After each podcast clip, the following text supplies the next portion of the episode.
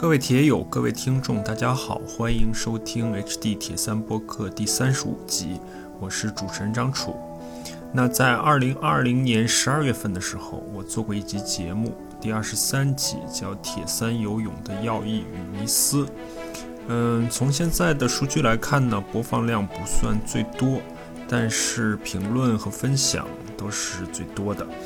那在这一年多一点的过程中呢，我也通过各种渠道听到不少朋友的反馈，觉得这一集节目对他们的游泳项目有很大的帮助。所以呢，那我又回来了，我们再做一集《铁三游泳的要义迷思二》。这一集节目呢，我们邀请到了我们 HD 铁三游泳的成员木木，和他一起来共同做这一集节目。这一集节目的第一部分呢，我们先聊聊木木的情况。回顾了他的运动背景，他从游泳初学到现在加入我们，然后进行训练，有到现在水平的一个经历和感受。那第二部分呢，我们专门收集了一些地铁三游泳成员的一些问题，我和默默一起针对这些问题，无论是游泳的技术、水中训练、路上训练，还是整体思路，从他作为学员，我作为教练的角度，进行了一些深入探讨。我个人感觉呢，这两部分内容都比较具有代表性，也比较具有普遍意义，所以和铁三游泳的要义迷思的第一集节目一样，也希望能够对大家有所帮助。好了，话不多说，让我们进入今天的节目。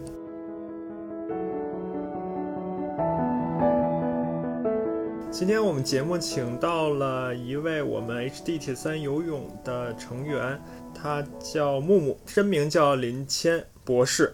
他在人在成都，所以他是其实是通过远一直在通过远程的方式跟我们进行我们的游泳训练。嗯，其他的你关于你自己，你就自己介绍一下吧，木木。哎，行好，Hello，大家好，嗯，很荣幸能参加楚教的节目。嗯，可能跟节目平常一贯请来的大神嘉宾不一样，我是一个很普通、很纯粹的一个没什么运动背景的一个游泳初学者。然后那这样，就之前在跟主教聊的时候也说，就因为我没什么背景，然后又初学，然后所以那个可能会嗯有一些就是不同的呃角度，然后来看到这个就是关于游泳方面的东西。然后又因为没背景又初学，所以我觉得如果我能做到的东西，那大家嗯肯定就都能做到。然后嗯如果有其他的一些就是初学的爱好者。然后能跟我一样产生一些共鸣的话，那那可能就我就很高兴了。嗯，其实你也不算，你目前也不算初学了啊，对吧？初学过半年。并且你刚才说不同的角度，其实我觉得之所以我能够想到和你聊，是因为你有很多不同的角度。那一方面呢，你说你没有什么运动背景，其实你是有运动背景的，只不过你是在游泳这一项目上面算是一个初学者吧。对，其实我可能就跟节目里面其他的人，就是国网的嘉宾，还有一个不一样的，就是，嗯，说我没有运动背景，我其实一直都有运动背景。但是如果真说我有什么运动背景，然后我所有的运动又都没有 没有太过系统的训练过，就是这样。但是又都，但是他就他们又都挺杂的。对，然后一会儿我们可以再再说啊。那另另外一个不同呢，就是因为你不在北京，就你虽然参加我们的游泳的。团课就我们叫团课吧，或者叫我训，我们叫游泳训练营也好，或者叫叫什么也好。你虽然参加，但是你人不在北京，你一直是远程。你是大概从年初，去年年二一年年初对吧？对，我是大概二一年二月份左右的时候加入。嗯嗯嗯，就是相当于你将近一年的时间内一直是远程在进行在参加，所以这个也是一个不同的角度吧。对，然后据我所知，是不是第一个纯线上的呀？嗯，你这么问我还真有可能吧？有可能，那是缘分，是缘分。我也觉得很幸运。然后再，然后再有一个不同的角度呢，是因为其实你加入 HD 铁三游泳，你其实并不玩铁三，你并不玩这项运动，你只是一个单纯的游泳的爱好者，对吧？是是，嗯。嗯，好像近两天开始突然开始跑步了，不知道。哎，我开始跑步也是因为想增强增强游泳的体能，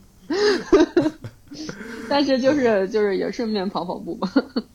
所以这些不同的角度呢，我觉得都是可以聊出一些新的东西的。你跳出了一个我们之前若干期节目大家比较熟悉，或者说只要若前面节目大家只要聊铁三就是一个比较熟悉的领域，那跳出这个比较熟悉的领域呢，就会有一些新的发现吧，我觉得。呃，对我自己那个想的时候，我也觉得挺有意思的，因为，嗯，因为我不是铁三爱好者，但是我一直在关注，嗯，铁三，其实也是也是通过楚教的节目，对对，嗯，然后来关注这个领域，然后这样的话就也关注到铁三的游泳训练，然后另外我自己平常也比较关注那种就是传统的游泳训练，然后我感觉这个里面还是有挺多不同的地方，然后当然也有相同的地方，还是挺有意思的，我自己觉得。是是是，所以为什么我起名字就叫铁三游泳，同时我们的节目的名字也叫。我上一集铁三游泳的要义与迷思大概已经是二，我是二零年底录的嘛，那到也也是一年多的时间了。我们继续继续这个话题吧。那呃，我们还是先从你说起吧。你作为一个运动爱好者，给我们简单介绍一下你的一个运动的经历，你参与过的不同的运动项目。嗯，这个地方就首先必须要说的就是，我从来没有参加过任何的，就是很系统的那种训练，但是一直就是，就是所以说一直是作为一个普通人，就是嗯，平常就可能会是那种就是稍微稍微活跃一点的普通人，然后但是绝对不是，嗯，什么就不是运动员，不是，甚至也不能特别称之为那种，呃，很很系统的爱好者。然后那这样，或者你在任，或者你在任何一个你参与的项目里面，你有比较认真的追求过你的运动成绩、你的运动表现吗？嗯，那在在在我参加的时候，我还是比较认真的，但是他们都比较短期，就是就可能 对是就是比如说小就是小时候，然后就是就是参加那个体操训练嘛，那是那个时候还是有那是有比赛的那。嗯，教练也会让我认真，然后我当时觉得我也挺认真的，但是一共也就那么两三年就没有了。然后后来上学的时候是参加，嗯，一直在校队里面那个跳高、跳远。那如果要比赛的时候，那就会集训，就会比较认真。但是如果不比赛的时候，嗯，我们校队也属于那种比较放羊的那种。嗯，就是嗯小学嗯小学的时候，然后后来呃小学初中吧，然后后来到高中就几乎没有任何没有没有接触过任何体育活动，也就上上体育课，然后高中就那个认真学习。然后上大学之后，然后因为一直比较喜欢打羽毛球，然后然后那个就是上到上到大学的时候，因为喜欢打羽毛球嘛，然后就比较幸运的，然后当时就呃去参加校队，然后当时那个有北京北京的学校，它有那个就是高校杯会打球，然后比赛，然后它会有那个就是非运动员的那个组别，然后所以那个时候就是如果为了备战那个为备战那个比赛的时候，然后还是会跟呃校队的一些高水平运动员什么之类的在一起训练，比较短暂的时时候。然后，但是如果不备战那个比赛的话，然后就是就是平时自己打着玩儿。然后，另外在大学的时候，呃，就是学校里面就是学学院和学院之间不是有一些比赛嘛？然后当时是打排球，然后然后我们是医学部。然后医学部的那个排球，它是它不分，就是医学部里面就不再分那个院系，就是整个医学部作为一个整体去跟其他院系比。那我们医学部的因为学生就很多，所以它嗯二传主攻，然后都有那个就是呃运动员都有二级运动员。然后所以我当时作为一个纯小白，然后我就在场上打自由人，然后就每天 滚来滚去。然后但是就是如果比赛的话，他还是会。还是会备战，还是会训练，然后一个月，比如说大家每个星期，然后嗯聚集几次。但是如果不比赛的话，然后我也没有说我自己给我自己什么训练，这个这个也没有。嗯嗯。就是大学毕业之后，后来就呃有一段时间就是比较远离就这种学校的这种环境，然后变成自己了。然后自己的话，因为之前参加的很多都是这种集体的活动，然后我自己也。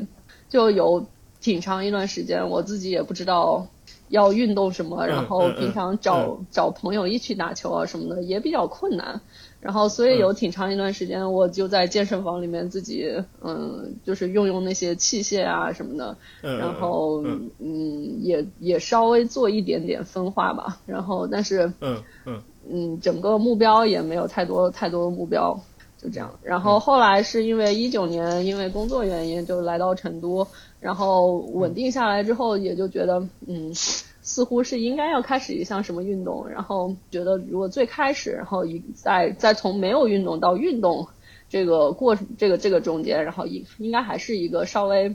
就是离家近一点啊，然后各方面都很方便呀，就是这样才比较容易养成，再再重新养成这种运动的习惯。然后当时就正好家楼下，然后有一个还算是比较正规的游泳馆，因为它可以带，它不是健身房那种，它就是一个单独的游泳馆。它是，嗯，它的教练是有资格带区里面的那些小朋友运动队的那种，然后就觉得还就是比健比健身房的那种要稍微正规一点，但。但又不是那种最最顶级正规的那种，然后所以哎，嗯，哎那还而且就在家楼下很方便，然后那就去游泳吧，就这样。一开始哎对，一九年几乎是年底了，大概是九月十月左右。开始本来是想的话，因为我打羽毛球打的比较多嘛，然后就觉得嗯，是不是还是打羽毛球吧？但是家里当时查了一下，家里住的离球馆都比较远。而且还得就去找那些新的俱乐部啊，参加什么之类的。然后就一开始感觉不像游泳，就是属于就是自己一个人游，就比较好控制。然后就感觉当时，然后作为一个就重新养成运动习惯，可能各方面就是不控不可控的那种变量太多了。然后就觉得哎，还是游泳吧。结果游 游着游着就就还无心插柳了，就这样。嗯，那 CrossFit 呢？CrossFit 也是来成都之后，CrossFit 是嗯是来成都之后，然后当时因为很想学举重，我我是在因为我在健身房一直做过一些那些就是分化性的训练啊，然后包括嗯当时在健身房，然后也认识了一个玩接剑的小伙伴，然后那个玩接剑的小伙伴他会带着我做一些嗯就是接剑里面的动作，比如说引体啊，然后倒立啊什么之类的，但是但是我还是感觉呃就是。什么举重感觉好酷炫啊，然后觉得就特别想学举重。然后当时就在家搜嘛，在网上搜，然后就是到底什么地方才能学举重，然后找到 CrossFit。然后一开始是去去 CF 馆，并没有去参加他们的就是 CF 的团课。实际上最开始是去找的 CF 的那个就是教练，然后上的私教，对，上私上私教上的举重。然后上了举重之后，然后上了好多就是上了很多节课之后，然后发现哎，他们就是上团课的也很有意思，然后才去尝试了一下就是他们的 CF 的团课，然后就也也做过一段时间。好吧，好吧，嗯，所以，所以你一路说下来，我我其实我都不知道你参加过这么多个运动。我知道你好像练过体操，但是你刚才说跳高、跳远、排那些是什么？就是他他也不算是练过，就就只能算是玩过。对，那你至少是玩过嘛，对吧？嗯嗯，对。那我们岔开一点，你觉得你参与这么多个运动项目，就不管是认真的训练也好，还是玩也好，参加过这么多个运动项目，你觉得？这种丰富的程度对于你来说意味着什么呢？对于你来说，是不是都会有所收获呢？哎，都嗯，那这个肯定是都会有或者有所收获的。但是，嗯呃，特别是因为它就是因为种类很多，然后不同就其实不同运动之间它是有很多共性的。然后这样的话，我就会想，哎，呃，有的时候，比如说游泳的时候，然后就是一嗯很长一段时间，比如说没有什么进步呀，然后呃一个一个问题，然后就是完全想不到什么样的那个方法呀什么，然后就会就会联想到以前，比如说打羽毛球的时候，然后我那个稳定性就是特别差啊，什么什么那种，嗯，就是这这个是有共性的，但它也有区别，就比如说像游泳，它是它是自己的一个运动，但是但是很多其他的运动，它都是。就是团体团体的运动，甚至是有对抗的运动，嗯，看我们怎么分类了呗。哎，对，是，嗯。今天木木还在群里面给我们展示他的手倒立，非常轻松的手倒立。这个这个应该也是也是你小时候就打下的基础吧？我觉得。我觉得是的，嗯，就是就是我成人之我成年之后，就是从小从小到大，就是小学练过，小时候练过，这个是肯定的。但是小时候练过之后，后来也没有再去重温。然后就是，嗯，后来，呃，大概一八一九年吧，然后，呃，遇到了那个玩接剑的小伙伴，然后，嗯，然后就，然后我就发现，就是首先就上墙嘛，然后上墙就是，嗯，就不用复习就能直接上。是啊，是啊，你看你玩接剑，你玩接剑也好，后面玩 CrossFit 也好，这些都是可以马上就用上，就可以上手的。对，但是就是我自己其实也觉得很神奇，就是因为就是非常那个时候真的是很小的时候的训练，就是比如说四五岁、五六岁，就是那种，然后也实际上说长不长，就是两两年多时间嘛，啊，而且你知道，就是小孩学东西慢嘛，然后所以两年多，实际上对于小孩那么小的小孩来讲，实际上也学不了啥。然后就是你说，就是真的就是，而且我现在都这这都这都快三十快三十多年了，你说他真的有这么大的影响吗？我自己也觉得，嗯，不太敢相信，也也觉得很不可思议。嗯，我们再岔开一点，因为现在我也送我们家老二去。开刚开始去练体操，其实也不是练体操，就是玩体操，因为他那个体操馆是一个香港人或者是一个香港机构开的，他们的理念就跟我们国内就不太一样，因为体操相对相对来说是一个比较小众的一个项目吧，嗯，所以国内如果说谁练体操的话，那可能就是以专业的方式在练了。那他那个呃香香港那个机构，他们的理念就是玩儿，嗯，那你如果不追求。这种最终的成绩的话，那你那你多大都可以玩儿。哎，是我感觉现在这样的机构越来越多了，而且我觉得也挺好的。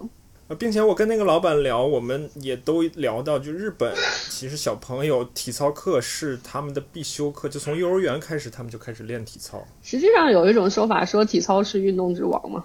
就是很多，但但是但是因为我有偏见嘛，就是 我是我有稍微有一点点接触这个背景，然后所以所以会觉得它好，嗯，好吧好吧，我们再说回游泳吧。然后你就相当于是找了一个私教进行初学，还是说找了一个比如说那种团课进行初学？找了一个私教进行初学，就是一九年大概九月十月。十月份吧，好像左右，找了一个私教进行出，因为我小我小时候是会蛙泳的，但是不是那种竞技蛙泳，就是呃大家都游的那种蛙泳，然后所以蛙泳我是不需要学，就不需要从漂浮啊、收翻蹬架啊这种开始学，但是自由泳我是不会的，然后所以就当时找了一个私教，然后学自由泳。但是我记得你说你好像很快你就可以游起来。并且对自由泳学的非常快，对自由泳学的非常快，大概是嗯，我记得我是报了十节课吧，但是实际上八节课之后，然后就已经可以游四百米了，然后所以实际上自由泳学的非常快，然后但是我后续又又继续学蝶泳，蝶泳就学的非常慢。啊，所以你跟教练学了四种泳姿是吧？嗯，没有那个蝶泳没学会，实际上，但是也就没学了。呃，但但是自由泳学来的。那后来的其他泳姿你是自己学的是吗？哎，对，是就是在呃游自由泳的过程中，然后又就是就是自己看视频啊，自己琢磨呀，然后时不时的练一练啊，就这样。好吧，好吧，好吧。你的这个八节课的自由泳就已经能游四百米的这个经历，可能也没有那么典型吧？因为我们的游泳课上面也有一些初学的成员，有初学的朋友，每个人的情况也不太一样吧。但是我觉得。八节课就可以游四百米，还是确实算比较快的。嗯，那个时候也不知道什么是就是真正正式的自由泳，真正好看的自由泳。那个时候也不知道，但是确实是能就是左边划一次，右边划一次，然后腿也是自由泳腿打着，然后也不用带带板儿，也不用那个，也不会沉，也不会呛水，反正就就行。嗯。嗯，然后那你四百米自由泳计时是教练帮你记的呢，还是你自己想着我要记个时？是教练帮我记的，就是他就是大概在第八节课，好，我对我印象是第八节课，嗯左右的时候，然后他就逼迫着我，就是连续的游了两个四百米，就是如果他不逼迫着我，我那个时候是不会连续着游四百米的，就是我也觉得我当时游完两个连连续的四百米，我都觉得我自己要死了，就是那种。好吧，然后后来你就离开教练了，对吧？你就开始自己游了。嗯嗯嗯。嗯，然后然后自己游的这个过程，那当然可能二零年就遇到疫情了，你就中断了一段时间，是吧？嗯嗯嗯，是嗯。但是我们这边疫情呃影响没关吗？呃关了关了，但是没关特别久。然后好像我印象是四月份吧，还是什么时候它就开了？嗯，所以二零年还是游了大半年。嗯，然后呢？二零年的这整个的。大半年是怎么样？大概是怎么样一个经历呢？二零年的时候，我就混迹全网各大游泳教练的群，就是就是因为网上有很多游泳教练，他会出视频，他会出教学视频，嗯，然后他出教学视频以后，他出了视频，他就会有群。然后我就会去加群，呃，我也会看他们的教学视频，然后在群里面我也就会跟各种各样的人聊天，然后把我的视频发给他们，发给那些教练看，然后让教练给意见，对，这样。所以你当时的目标是什么呢？是说我继续去提高我的速度，还是说把我的动作变得更好看，还是怎么样？我是一直是以速度为目的，但是我也不太清楚为啥我会以速度为目的。但是我现在往回想一想，好像我没我从我好像从来没有说以动作好看然后为目的，可能潜意识里面会觉得就是你速度提起来之后，动作肯定不会难看，这个是相辅相成的。但是好像没有把动作好看作为第一目的。然后我当时有一个呃，就是很朴素的目标，就是我想游一个两百混，因为我觉得哇，这泳池里都能游游混合泳啊，那肯定是 number one。所以你到网上找各大教练的时候，你已经自己在学其他泳姿了，是吧？哎，对，是，嗯。我想象你的期望就是找到这些教练，他们能够传授一些方法，或者说给你一些指导。然后最最终的结果呢是？最终的结果就是我也，嗯，我我也照着他们，也也不是说照着他们吧，因为因为网上的视频确实有很多内容，但是它也有。很多内容没有涵盖，然后后来我感觉它没有涵盖的内容可能是最精髓的内容，但是我当时，但是我当时就是就是照着视频的内容，然后会做很多分解练习，就会就会有各种各样的分解，然后就是也也试图自己给自己布置一些计划呀，比如说有包干啊什么的，但是当时就也不懂怎么样怎么样去制定计划来才能说是算得上是训练或者说是。系统训练那个时候其实是不懂的，而且比如说你找到五个网上的知名教练，就这网上的知名教练，其实如果大家关注游泳或者在网上搜索游泳内容的话，可能都知道这些人，对吧？哎，这个是肯定的，就是那些就是就是大部分游泳爱好者对这些网上的知名教练，尤其是最开始发发视频的这些人，还是会比较比较熟悉的。所所以，我一直在想，我老看国外的内容，我是不是也应该 怎么说呢？学学习一下国内的教练、知名的教练、网上的教练，他们是怎么样？他们的我觉得是可以了解整体的理。对，我觉得是可以了解。我觉得也是。那比如说，你找到五个人，那这五个人，他又一方面有可能他们的理念是不一样的，另一方面有可能五个人他们五个人。对，另一方面有可能他们五个人讲的是五件事情，那你怎么去在五件事情中找到你自己要做的那件事情呢？对对对，这个是我正想说的，就是就是我想说，在网上看这些就是不同教练的这些嗯他们的教学视频的时候，我因为我是做科研背景的，我我特别习惯的就是呃四处去搜集文献，这个是是我经过训练的一套就是思维方式，然后做就是搜集文献，然后去写文献综述，然后去。嗯，比较不同文献的 他们的区别和共性，这个我非常熟练。然后，所以我在看不同教练的时候，然后我其实是会去。嗯，就是很习惯性的去找他们，就是不同教练他他们在理念上面的区别和他们就是可能的共性。嗯，而且我不会就是就是先入为主的认为就是哪一个教练他说的就是对的，哪一个教练他说的就就是跟跟他说的不一样的其他教练他们说的都是错的。这个我是不太会认为的。我我会去找，呃，并且我会就是去试图就是从他们就是呃那些教练里面讲的，然后呃讲的内容来讲，嗯，去找一些比较符合我。我感觉是我的问题的地方，嗯嗯，就是可能会是会是能解决我的问题的地方的一些一些解答。所以你会不会比如说列一张表，关于这个问题，这个教练怎么说？哎，会会会，我还是比我还是比较了解你的。那我们刚我们说了这些教练的不同，那你觉得？这可能也不是特别好总结啊，有点怎么说呢？有点一概而论了。你觉得他们作为网上的知名的教练，他们有没有一些共性呢？哎，那是那也是非常有的。呃，就是首先背景是，就是我关注，就是当时我还不知道铁三游泳这个这个就是游泳这个分支，或者说公开水域游泳或者长距离游泳这个分支，当时我还不知道。所以我关注的所有游泳教练，他们都是就是传统的那种奥运会泳池。游泳比赛的游泳教练，然后这样子的话，他们的那个他们的那个共性，或者说他们他们在网上出视频的时候的共性，嗯是呃非常关注技术，嗯呃，第二个是非常强调四世泳姿 OK 的均的均衡发展吧，就是这样。嗯，然后所以就是所以他们在网上就是大量的视频都是讲。啊，某一个技术动作需要怎么做？比如说高肘抱水，然后需要怎么做。然后移臂需要怎么做？嗯。然后比如说打腿，什么是鞭状打腿？怎么才能鞭状打腿？就是这样子。然后会出一系列的分解练习，然后来去去试图练习他们的这个就是这个技术。OK，明白，就是技术讲的比较细，对吧？哎，对，是，嗯，就是应该是那个时候属于我不知道，他们也很关注体能。而不是说他们不关注体能。然后你经历了这些教练之后，大概到二零年底的时候，你自己游到什么样的水平了呢？哦，二零年底的时候，就相当于加入我们，加入我们之前啊，那我是二一年的二月份左右加入的，就是在那个那个时候，在那个之前吧，我是反正四试我是会游了，然后 但是你说真的是游的多好吗？然后也他也不一定，嗯、但是反正是就是按就是按那种就是能。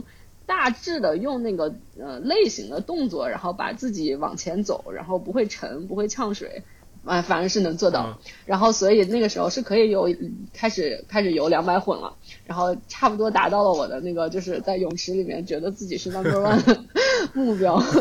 但是你要说速度还 对。木木给自己当时木木给自己二百混设立的目标是三分四十五，对吧？啊，对。并且你游到了。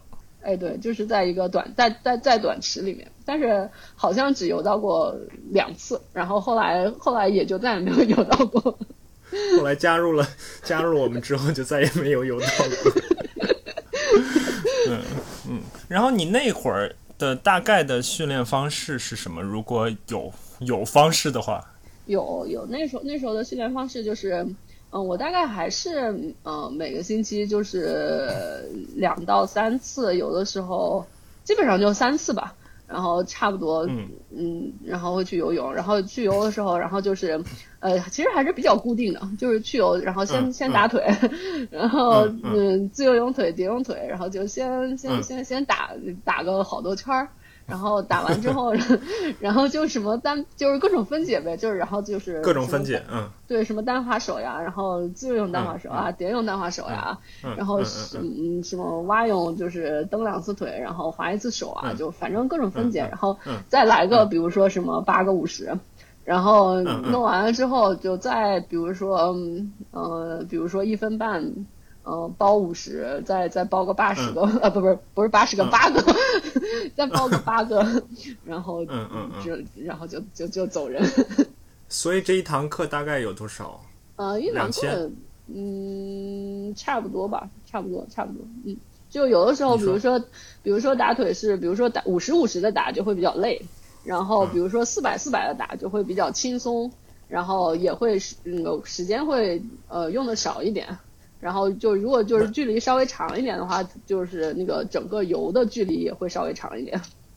你你五十比较累，四百比较轻松的意思是说你五十会打的比较用力，四百对五十会打的快一点。哎，对是。这样的训练方式，你能观察到自己的速度在在提高吗？我实际上是没有太观察到我自己的速度在提高的，就是呃，我当时或者说那会儿注意自己的速度吗？把速度作为一个训练的目标。嗯，那会儿是这样处理速度的，就是我一直是把速度作为我的目标的，但是那会儿没有就是特别明确的，就是说，比如说我两个月就是要测一次速，嗯，这样。但是我会，嗯，我因为我也会戴手表嘛，但是我会看着我的手表上面，比如说，嗯，这两次可能计划差不多，那我这两次的时间是不是也差不多？还是说我这两次游同一个项目的时间会不会有进步？我大概会这样看一下。好，一方面是这个，另一方面是你在这样的训练方式中，你自己感觉怎么样呢？就是花样比较多嘛，所以你会不会还觉得挺享受的？觉得挺哎，我自己还是我自己是比较摇摆的，就是一方面就是其实还是嗯挺享受吧，嗯也算是挺享受吧，但是另一方面，因为是我自己给我自己写计划，然后。嗯，我知道的分解也就那么多，然后我知道的，嗯，就整个受这个就是关于训练方法的的这个局限性比较大吧，所以我能给自己想到的训练也就是那些。然后我又感觉好像就是至少从时间上我没有特别，嗯，就是没有非常明确的正反馈吧。然后所以就会时不时的还是会有，好吧，就就就挺烦的。好在你会的项目多哈。嗯嗯，对对对是。然后那个时候我我我还跟我朋友聊过说，哎，嗯，就反正一个项目它不会总进步嘛。然后那那厌了的时候就去干干别的，还挺好的。对对，好啊。那然后时间是不是就到了你开你加入我们？哎，对，是嗯。那你加入也是朋，相当于是朋友推荐，对朋友推荐然后那那你当时加入的时候，你有什么期待吗？其实我没什么期待。嗯 我，只是你你只是想试试一下对吧？哎，对，你只是想试一下 对吧？对对对，并且并且你刚刚加入的时候，其实可能也不太了解对吧？就不管是我是不了解的，不管是对。嗯，铁三游泳也好，还是对我们的游泳的训练课也好，都哎对，并没有特别了解，是吧？对，也不了解，并且对，就比如说公开水域的游泳比赛啊，嗯，是程度呀，就就群里和我们老师聊的那些话题，我也都不了解。然后之后什么时候开始觉得开始了解一点呢？或者说开始觉得能够看到、能够听到一些不一样的东西？嗯，那还是就是能看到自己速度变化的时候，然后开始觉得哎。当时我我我是，嗯，那那段时间我是非常激动的。我说，哎，这个这个训练是真的有用，而且可能是需要这样子的训练，然后它才可能对速度有用。就我之前做的那些训练，它可能会，就是可能会对，比如说我录出来的视频，可能看出来动作会越来越骚，但是好像速度可能帮助不是特别大。所以你刚才说这样的训练。对于你速度有帮助，那你所谓的这样的训练是什么样的训练呢？嗯，这样的训练就是指就是可能会对那个就是水就是跟我之前的那个训练，然后最大的突出点、最大的不一样的地方，就是在对水里的那个体能的那个呃重视度，然后或者要求，然后会更高，然后它占的比例会就是就是非常明显。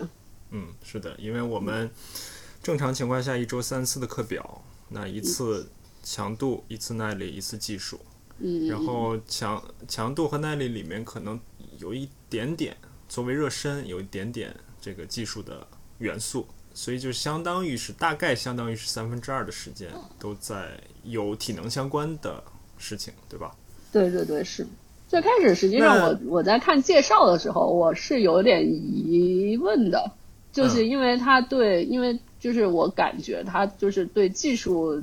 似乎不是特别重视，然后但是当时我一直有一个想法，就感觉游泳它是一项技术性的运动，嗯嗯嗯嗯，就是技术是还是很重要的。然后但是但是它但是在训练课里的占比它没有这么它没有那么明显。后来我慢慢就体会到，就是他并不是说就是游耐力，然后或者是游强度的时候，就是就完全不管技术，就整个而且它整个技术的提升也是在。就是慢慢的就是要要靠一定的积累，然后才会有才会有改变。好吧，所以我已经忘了你的上升曲线了。你刚才说提示有明感觉到明显的提升，那你是一开始就呃刚加入的不久你就有一个明显的提升吗？嗯，不是，我是大概，嗯，我是二月份加入的嘛。当时我肯定是不记得了，我是后来去重新翻那个聊天记录的时候，重新看到这句话，然后我觉得很有意思。就是我当时最早找到您的时候，然后您跟我说，哦，你估你刚来，估计会有一段时间可能跟不上我们的队员什么之类的。我说，哦，那没关系。虽然你是一个人在游，但是我还是说你跟不上。呃，对，是。然后我当时说，啊那没关系。然后，所以就是我加入的时候，然后我就是那个非常震惊的一点，发现我们群里没有一个女生。然后后来发现，哦，这是一个错误，还是有一个女生的。但是反正首先第一个震惊的是，哦，没有女生。第二个震惊的是，大家很快大家就那个有一个铁三比赛，然后就是比赛的时候，我发现大家全都站台了。我这对我的触动太大了。我我我说哦，我的天呐，我我说我混那么多游泳游泳那个就是教练的群，我从来没有那个接触过一群这么专业、这么高的那个 我是不是来错了地方？好吧，呃，所以我是我之所以说你有可能跟不上呢，是因为呃，我们大概会分为 A、B、C 组啊，所以当时你刚加入的时候，我们 C 组的底线就相当于我们以进入 C 组的标准就是你一千五百米自由泳能游到两分二十的配速，也就是三十五分嘛？而且大概游到这样的是吧？对，当时是长池，现在标准稍微有点放松了，因为现在 我们长池也不好找，所以我会说那样嘛，就是你，因为当时你加入的时候，可能正好是在那个边缘吧，大概对吧？呃，现在往回看的话，应该是没达到的，所以我应该是破格加入，因为我当时还不知道有，就我当时是没有游过长池的，我是只在短池里游，然后大约是呃，就就是确实差，大约差不多是两分二十。嗯。嗯，而且我好像还没八百是游过，对，八百游过，一千五我可能还没游过。你刚加入的时候，我不记得了，我让你测过你的阈值吗？没有，刚加入的时候是没测过，大概是二月份的时候加入，然后二月份、三月份的时候，基本上都感觉哦，那个课表远远超过了我的能力。这也是我想问的，就是你拿到课表的时候，心理上有有压力吗？压力肯定是有的，但是但是当我发现你们全都站台了之后，我就这个压力我就没有特别大了，我就觉得哦，我我跟你们不是一路人，我就按自己的节奏来就可以了。好吧，好吧，因为我记得很清楚，就是你尤其是对耐力课表，你还是需要做一些心理建设才能下水的。对，最开始是这样，然后呃，或者说不是最开始是。因为二月加入的，但是我二月、三月实际上都没有完整的游课表，就基本上是摸索调整了大概两个多月吧，然后开始从四月份才开始比较规律的去跟课表。第第一次那个耐力，然后第一次耐力我还是在短池当时游的，嗯，然后后来后来第一次去长池游耐力的那个记忆是非常的深刻。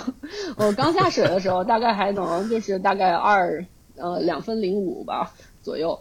然后，但是最后游完了，我整个变成了两分二十五，然后，而且我感觉我游完我都要就是整个人都要竖在那个泳池里面游的那种感觉，就反正往就是游完了之后爬起来也非常的难受，然后然后洗澡的时候我整个人就靠在那个墙上，然后我心想，我为什么要对我自己干这个？然后后来，好吧，之后我就啊，就有一段时间对那个长池的耐力就就还是比较呃恐惧的，需要做比较多的心理建设才能去。然后如果因为长池离我当时还比较远，然后如果我又时间可能不太不太强不太行啊，然后就反正如果有任何借口，我就会把长池的耐力给给给省掉。我我现在听你这么说，感觉我当时应该帮助你一些，给你一些。鼓励也好啊，或者或者什么也好，我当时有有做这样的工作吗？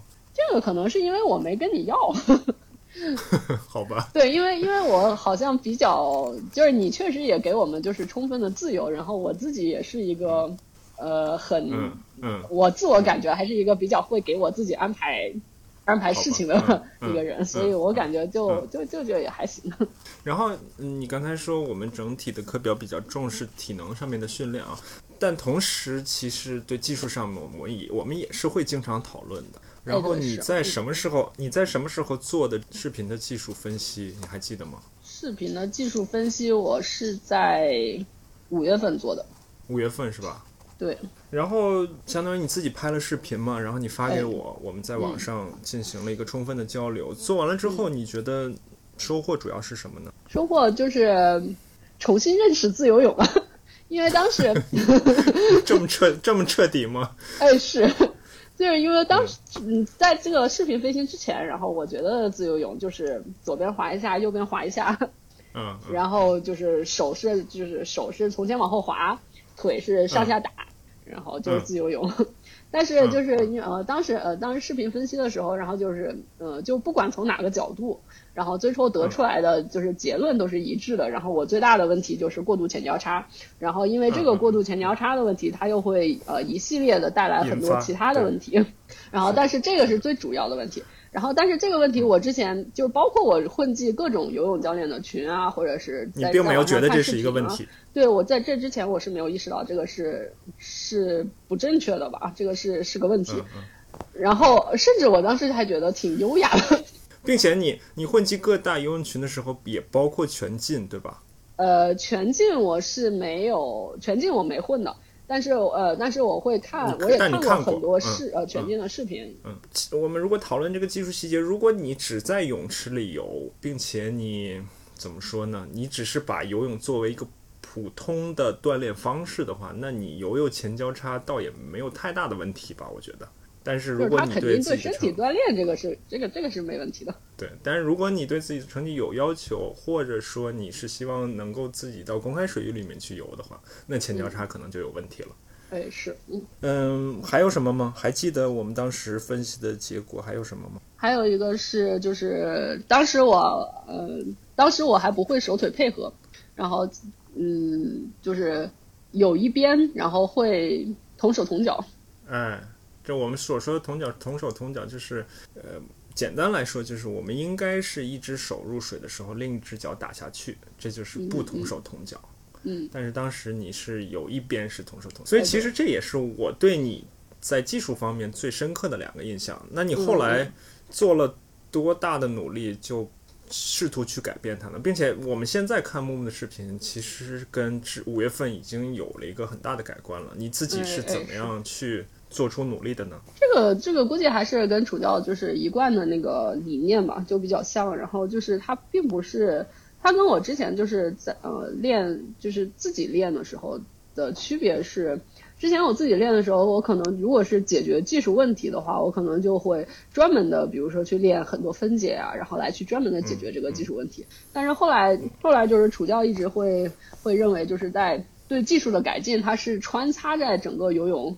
呃，训练的过程中的，然后每一次实际上都会去想一个问题，然后是或者是想呃想呃有且仅有一个问题，然后那这样的话就是就是从那次视频分析之后，我我在每次下水的时候，我一开始我关呃关注的点就全都是呃如何不过分前交叉，我怎么样能够在嗯。在我手就是我一个手。不要把它都入到水里了，然后我另一只手再再再启动。嗯，这个开始还是挺困难的，反正。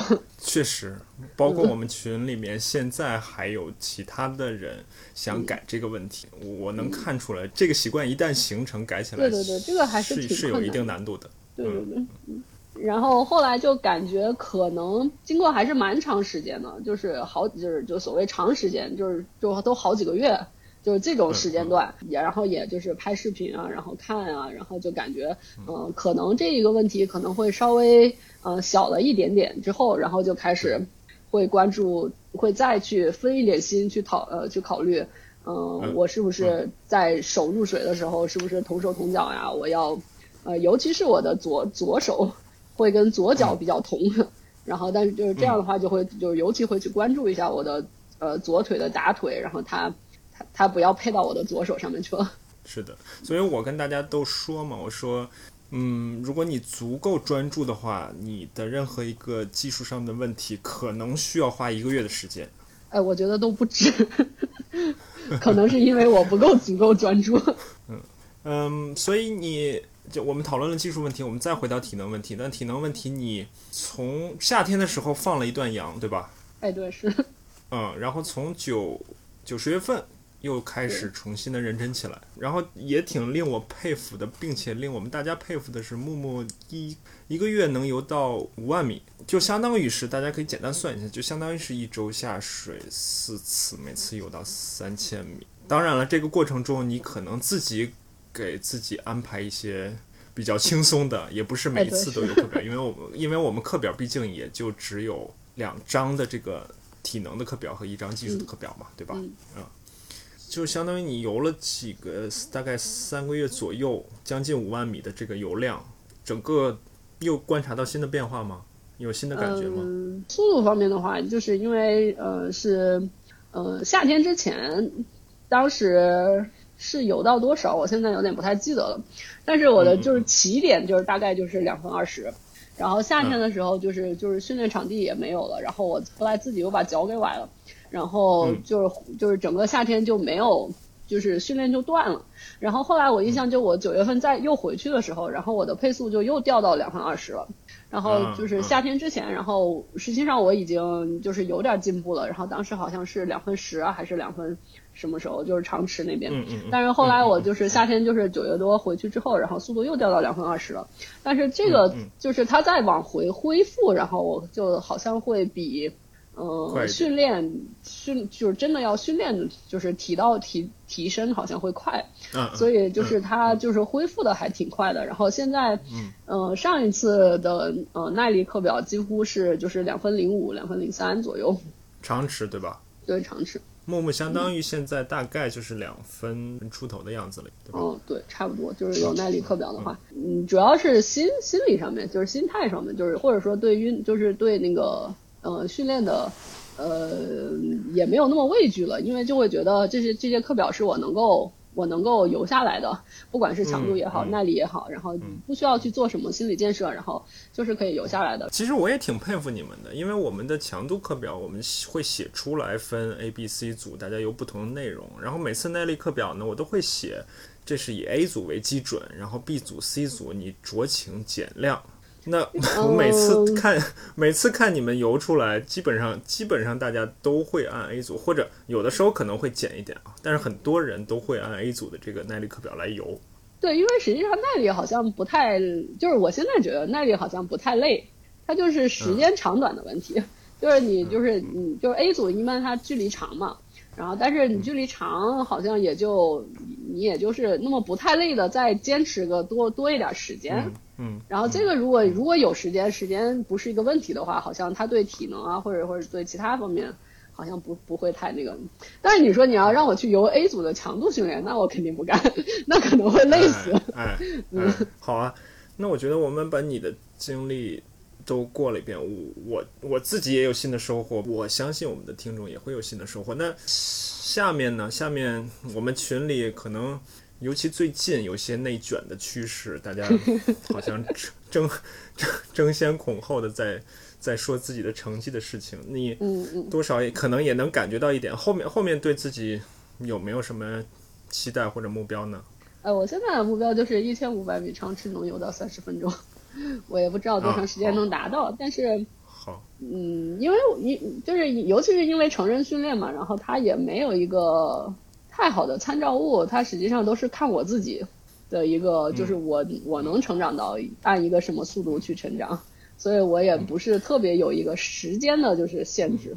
但是整个其实还有还有一个关键的目标，就是你能够真正的到公开水域开始游泳，或者说去或或者说去参加一些活动吧。哎，因为你一二一年有下过公开水域吗？二一年好像有，几乎下过海算吗？嗯，那就。暂时，那我不知道你下海是游泳还是还是泡吗？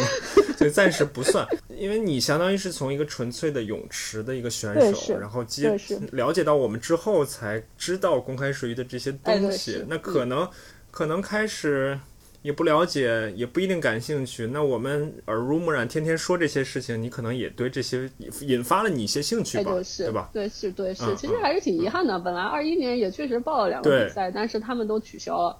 所以今年 就是希望能够有机会吧。对我也是，我也是这么希望的。就是今年如果二二年一切正常的话，我们还是有一些公开水域的活动。就即使你不去参加铁三，那铁三肯定是在公开水域里。即使你不去参加铁三，也可以去参加一些公开水域的活动，去去感受一下在自然水域里面游泳的这种感觉吧。对对对，是，嗯。行，那我们这一部分我觉得基本上就讨论这么多，然后我们进入下一部分。好，那我们就开始转到我们这一集节目的另外一个话题。那另外一个话题呢，其实我是收集了一下我们 HD 铁三游泳里面成员的一些问题。嗯，因为我感觉，我感觉上他们各自都有一些问题，但有的时候可能日常训练过程中，他们也就忙于自己的训练，或者有的人他也不太方便，或者不太敢去问一些问题。所以我们这些问题其实是通过网上的在线文档。来收集的，我并不太知道哪个问题是谁问的。另外呢，就是这些问题我也没做什么删减，我只是剔除了几个觉得不太合适的问题，其余的问题都是原封不动的放在这里。嗯，虽然这些问题可能是我们 HD 铁三游泳的成员提出来的，但是我觉得还是有很大的普适性的。所以在这里呢，我请木木一起，他帮我念一下问题，我来试着从我的角度做一些解答。当然，木木也可以，如果你有任何的想法，你也看过这些问题了，你有任何的想法，你有任何的，或者你有任何附加的问题，你也我们也可以在这过程中进行讨论。嗯，好呀，好呀。那这些问题它一共被分成了四个大类，然后这四个大类它分别是技术、训练、陆地。然后以及一些综合方面的问题，那我们就先从技术开始。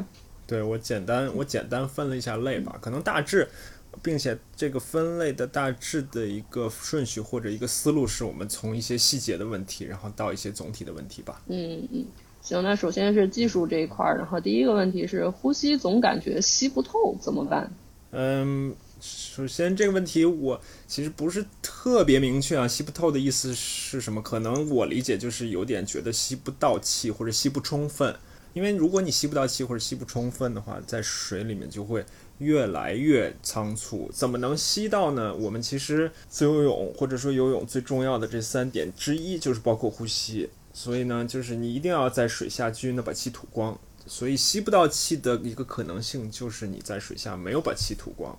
那自由泳呢？我们通常来说是吸到气回到水里面，你先慢慢的吐，然后快上来之后把剩余的剩余的部分快速的吐掉，所以就大概可以分为慢吐和快吐两个部分。当然，如果你两次划手一呼吸的话，这个整个的时间间隔就很短，所以可能也就不太再区分慢和快了。那另外呢，我能想到的就是游泳的呼吸和心理的感受其实是连在一起的。如果你非常的在水中非常的紧张，非常的焦虑，也会跟呼吸形成一个相互的作用吧。嗯嗯啊，这个我我追加一个问题，就是之前在做技术讨论的时候，就是在做我自己的那个，就是您给我做视频技术分析的时候，然后你说我那个下去的时候憋气，然后快出来了，然后我才吐气。然后后，然后说最好是一下去就开始均匀的那个往外吐气，然后再然后再上来吸。但是我后来就是从那个从那次那个是五月份做的，然后从五月份我到现在，我其实是试过好多次，然后就一下去就吐，然后再上来吸。但是总感觉这样我好像就气不够，就是所以我现在最习惯的我还是，呃下去先憋一会儿，然后等我快起来了，然后我再吐，然后再吸。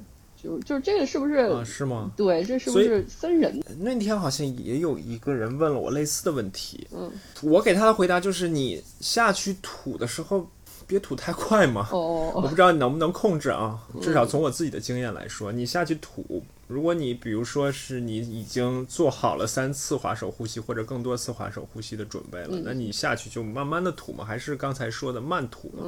所以我不知道会不会因为你下去吐得太快，还没有到下一次吸气的时候就已经把气吐光了。嗯，有没有这个可能？可能就是就而且我还是而且我是用嘴吐，这个嘴吐和鼻吐它有什么区别吗？这个我觉得倒没有太大的关系，只要你只要你吸气的时候是用嘴吸就可以了。嗯，那我再去试试。嗯，好吧。嗯嗯，那我们到第二个问题。第二个是问的是打腿的训练比重，说在铁三游泳中打腿需要占到四分之一或者五分之一吗？那这个问题呢，其实啊，刚才在我们开始的时候，其实我应该再再说一下，就是我们这一集节目，我把它起名叫铁三游泳的。妙义与迷思二吧，意思其实就是接上一集。那上一集节目，我希望大家是可以去听一听，因为很多人跟我说他都听了不止一遍，每一遍都会有收获。这个问题在上一集里面我们其实已经讨论过了。嗯，我们 Joe Filio 的那篇文章里面，他其实已经讨论过了，并且我已经说了类似的一个观点嘛，就是就是打腿本身的目的不是为了推进，你不需要花太多的时间去单打腿。打腿更多的是为了让你控制你的控制你的节奏也好啊，控制你的身体姿态也好啊，所以你打腿的快慢呢也没有那么重要。当然了，你也不能打得太慢。所以之前我也说过我自己的一个标准，就是大概啊，扶板、抬头、打腿，不是在全力的情况下，不是全力就是你不用拼命的去打。如果你五十米能够打到两分钟，大概呢就是及格；如果你五十米打到一分半，那就是八十分儿。如果你五十米能打到一分钟，那就是一百分就 OK 了。所以通常来说，你只要五十米能够打到及格，你就不用太担心你的打腿了。嗯嗯，这个是在铁三游泳里面。这个我也说不好是不是铁三游泳，因为我确实也不太关注你冲刺二十五米或者五十米的这个打腿的问题。嗯嗯嗯，就是因为其实我认我也认识，就是教泳池游泳，而而且甚至是教那个就是长距离泳池游泳，就是他自己的专项就是啊一千五百米自由泳，然后但是他还是非常强调打腿的，就是甚至就是说游长游长距离的时候也要一直持续不停的打腿。就我感觉这两个观点就是就是可能是应用应用应用场场景的不一样。那一会儿我们也会有类似的问题吧？嗯就你长距离，如果你一直在打的话，你怎么，你能不能有足够的体能去支撑对？这个我感觉就是我感觉就是就是场景不同。但是也有那天我们也在讨论嘛，就是你看是刚过去的短池的世锦赛嘛，一千五百米不是德国的威尔布鲁克破了世界纪录嘛？他们前面的几百米都是几个人一起在游嘛，嗯嗯前面的几个人嗯，每一个人的风格都是不一哎样的。是是是，威尔布鲁克好像是四次腿，嗯然后那个意大利的那个就是两次腿，他的整个的滑手的节奏就要快一些。甚至有的人只打一次腿。那下面这个问题，我觉得就是就是就是跟刚才那个相关的，就是几次腿才比较适合长距离打腿，是不是一定要有一定的呃深度才行？嗯，这个呢，我觉得首先什么是长距离？那对于泳池来说，只要超过四百米就已经算长距离了。但是对于我们铁三或者公开水域来说，那我们比如说，我们至少可以游到七百五十米，再往上一千五百米，再往上一千九百米，再往上三千米，再往上三千八百米，或者说再去参加公开水域的比赛，那这个距离就更长了。嗯，就这每一个距离，至少对于我来说，每一个距离的游法可能是不一样的。你游七百五十米，游一千五百米，和你游嗯三千米、三千八百米，这个游法是不一样的。或者简单的来说，就是这个强度的控制是不一样的。所以，既然强度不一样，那打腿的打腿的频率也是不一样的。嗯嗯对于我来说啊，嗯嗯那那另外一点呢，我想说的就是，其实这个几次腿啊，是一个比较比较高级的一个技巧。可能就是有一些自由泳上面的一些名词，大家在网上看来看去比较关注。嗯有一些名词，不管是几次腿啊，或者后面我们前面我们说到的前交叉呀，然后后面我们还会说到一些名词，大家可能比较比较关注。但但那天是你问我对吧？你问我游长距离我是几次腿，我自己我自己都想不太起来。对是。这可能对于我来说是一个自然的过程。那这个，那你脑子里想啥呢？你想腿吗？就是或者说是你，嗯，就是想着腿在上面飘着就行了吗？就不管它几次。我真的不太去想，嗯，那行。就是我会想，我会想我的强度应该是嗯大概是我需要游到什么样的一个范围。嗯嗯那这样的范围自然的就是这几次腿，比如强度低的时候，自然就是两次腿；那强度高的时候，自然就是六次六次腿。哦，希望啥时嗯候有一天我也能到这个等级。那下面这个 这个题就是，呃，游泳是如何去感知自己的动作是否正确？然后经常在水里感觉自己的动作标准如菲尔普斯，但是视频里上帝视角简直是不忍直视。嗯，这个也是很典型的一个问题吧。我觉得为什么游泳有它的难处？为什么游泳需要？至少从我的角度来说，我觉得你如果有条件的话，需要请个教练站在池子上面帮你去看一下。这个就是因为你在水里面的感知的难度是一下就比你在岸上你进行从从事其他的运动就要难很多。那也当然也不是说完全不可能去感知啊。所以比如说，不管是教练也好，还是朋友也好，帮你在岸上看了，或者帮你在岸上拍了视频了，你知道自己大概有什么样的问题之后，你就可以在水里去感知了。那至于怎么样感知自己的动作是否正确呢？我觉得有个小窍门儿，尤其是在你刚刚开始去试图改这个动作的时候，就是你自己感觉不舒服、不适应，感觉这个动作不太对的时候，那很有可能就是你在朝正确的方向在走。我是这么想的。嗯，就是我感觉拍视频还是挺重要的。就是我当时去改那个就是过渡前交叉的时候，其实我在水里我觉得我改了，但是看视频的时候是吧嗯、还是不行。嗯，就是是就是即使是我意识到这是一个问题，然后我也觉得我在水里面有意识的在控制，而且我在水里面我也觉得我我改了，但是视频拍出来还是不太行。所以确实，就像我们刚才说的，这个感知是挺难的，包括我自己，我也觉得是挺挺难的一件事情。当然了，比如说前交叉，我不知道你有没有试过，你稍微往前看一点，这只手入水的时候，那只手是不是已经开始滑了？你能不能看到自己？嗯，没试过，下回去试试。下次你下次你试试，嗯下次你试试，因为如果你比如说你通常你通常眼睛是往下看的时候，嗯你偶尔往前看一看，嗯看看自己的手。嗯嗯，这一个是前交叉，另外就有一些人入水的角度有问题的时候，我也会跟他说，嗯你自己可以检查一下，嗯不管是你入水的角度啊，还是你入水的点位啊，这些你都可以，这些其实是可以看到的。嗯嗯，是是是，嗯好好方法。嗯嗯那我们到下一个问题，下一个问题有点长，嗯但是在缓慢的滑进过程中，虽然可以充分的想动作，但总觉得为了想动作而想动作会影响连贯性。呃，这个问题它的题主自己的感觉是需要有一个两百的冲刺，通过高强度让自己的身体有些疲惫，反而会有助于注意力的集中。那个时候再去想动作会更有效，身体也更敏感。不知道他这个想法对不对？我觉得这个想法是有一定道理的，或者说，我如果不直接回答他这个问题的呢，因为他问的一个比较具体的问题嘛，他说我要做一个两百的冲刺，然后我再去让身体有些疲惫，然后再去感知感知我的动作。我如果不直接回答，把这个问题再扩大一点呢，就相当于是在任何时候你都是可以去想动作的，或者说在任何时候你都是需要去想动作的。嗯我们之前讨论过嘛，我我也跟我们的成员交流过，就是他，我跟他就像半开玩笑一样，比如说我问他你游强度的时候留给动作多少空间，然后你游技术的时候你给动作有多少空间。嗯当时他跟我说的是，他有他有强度的时候，他大概只有百分之二十的机会可以去想动作。嗯那他有技术的时候，可能有百分之八十的机会去想。那那我就跟他说呢，那这强度的时候，你可以试着把强度稍微放低一点，然后给这个想动作的空间稍微再多留一点。另外就是一个是说你不管你游什么，另外就是在整个比如说一节课的过程中，你肯定是越游越累嘛。哎是，你越游越累，你的技术肯定是越游越走形。那你越游越走形，那越到走形的时候，越到累的时候，你越需要想动作，越需要保持专注。我相信，就是你在累的时候保持专注去想动作，能够挽回一些整体的这个下降的趋势。估计这个动作它也不是说就是，嗯，什么动作都想吧，它可能也只能想那么一到两个，然后就是特别重要的。这个我们没错没错嗯。，那我们就先到下一个问题。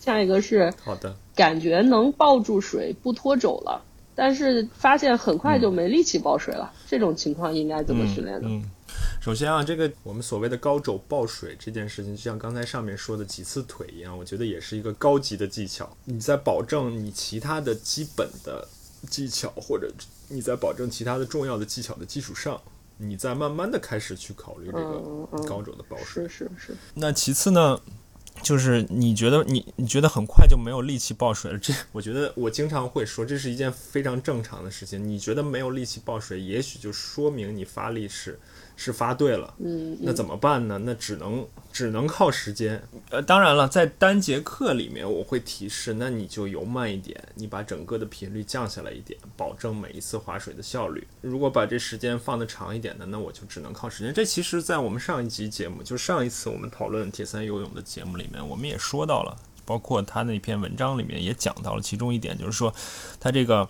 呃，尤其是上肢上肢的有氧的这个调试，需要非常长的一个时间，你需要不断，你需要不断的去投入，嗯嗯因为因为上肢的这个，尤其在水中做这样的动作，是一个不是人的一个常规的一个行为嘛，嗯嗯这也是为什么需要很长的一个时间。如果你觉得你游了很多，那还没有提高的话，那就继续游吧。这其实我们也一直在讨论这个问题，嗯，对吧？嗯，是是，就是还是还是堆量的这么样一个问题对。对对对对，它量变产生质变。这里面就会有一个问题，就是有的人他可能他接受不了这个现实，他接受不了说我需要，我现在抱不住水，我就要我就要下节课就我就要抱住水，嗯嗯所以这又是另外一个问题了，嗯嗯，行，对吧？就是我们说的我们说的耐心的问题。那我们就往下下一个题。好的，肩膀疼是正常的吗？如何知道发力的部位是否正确？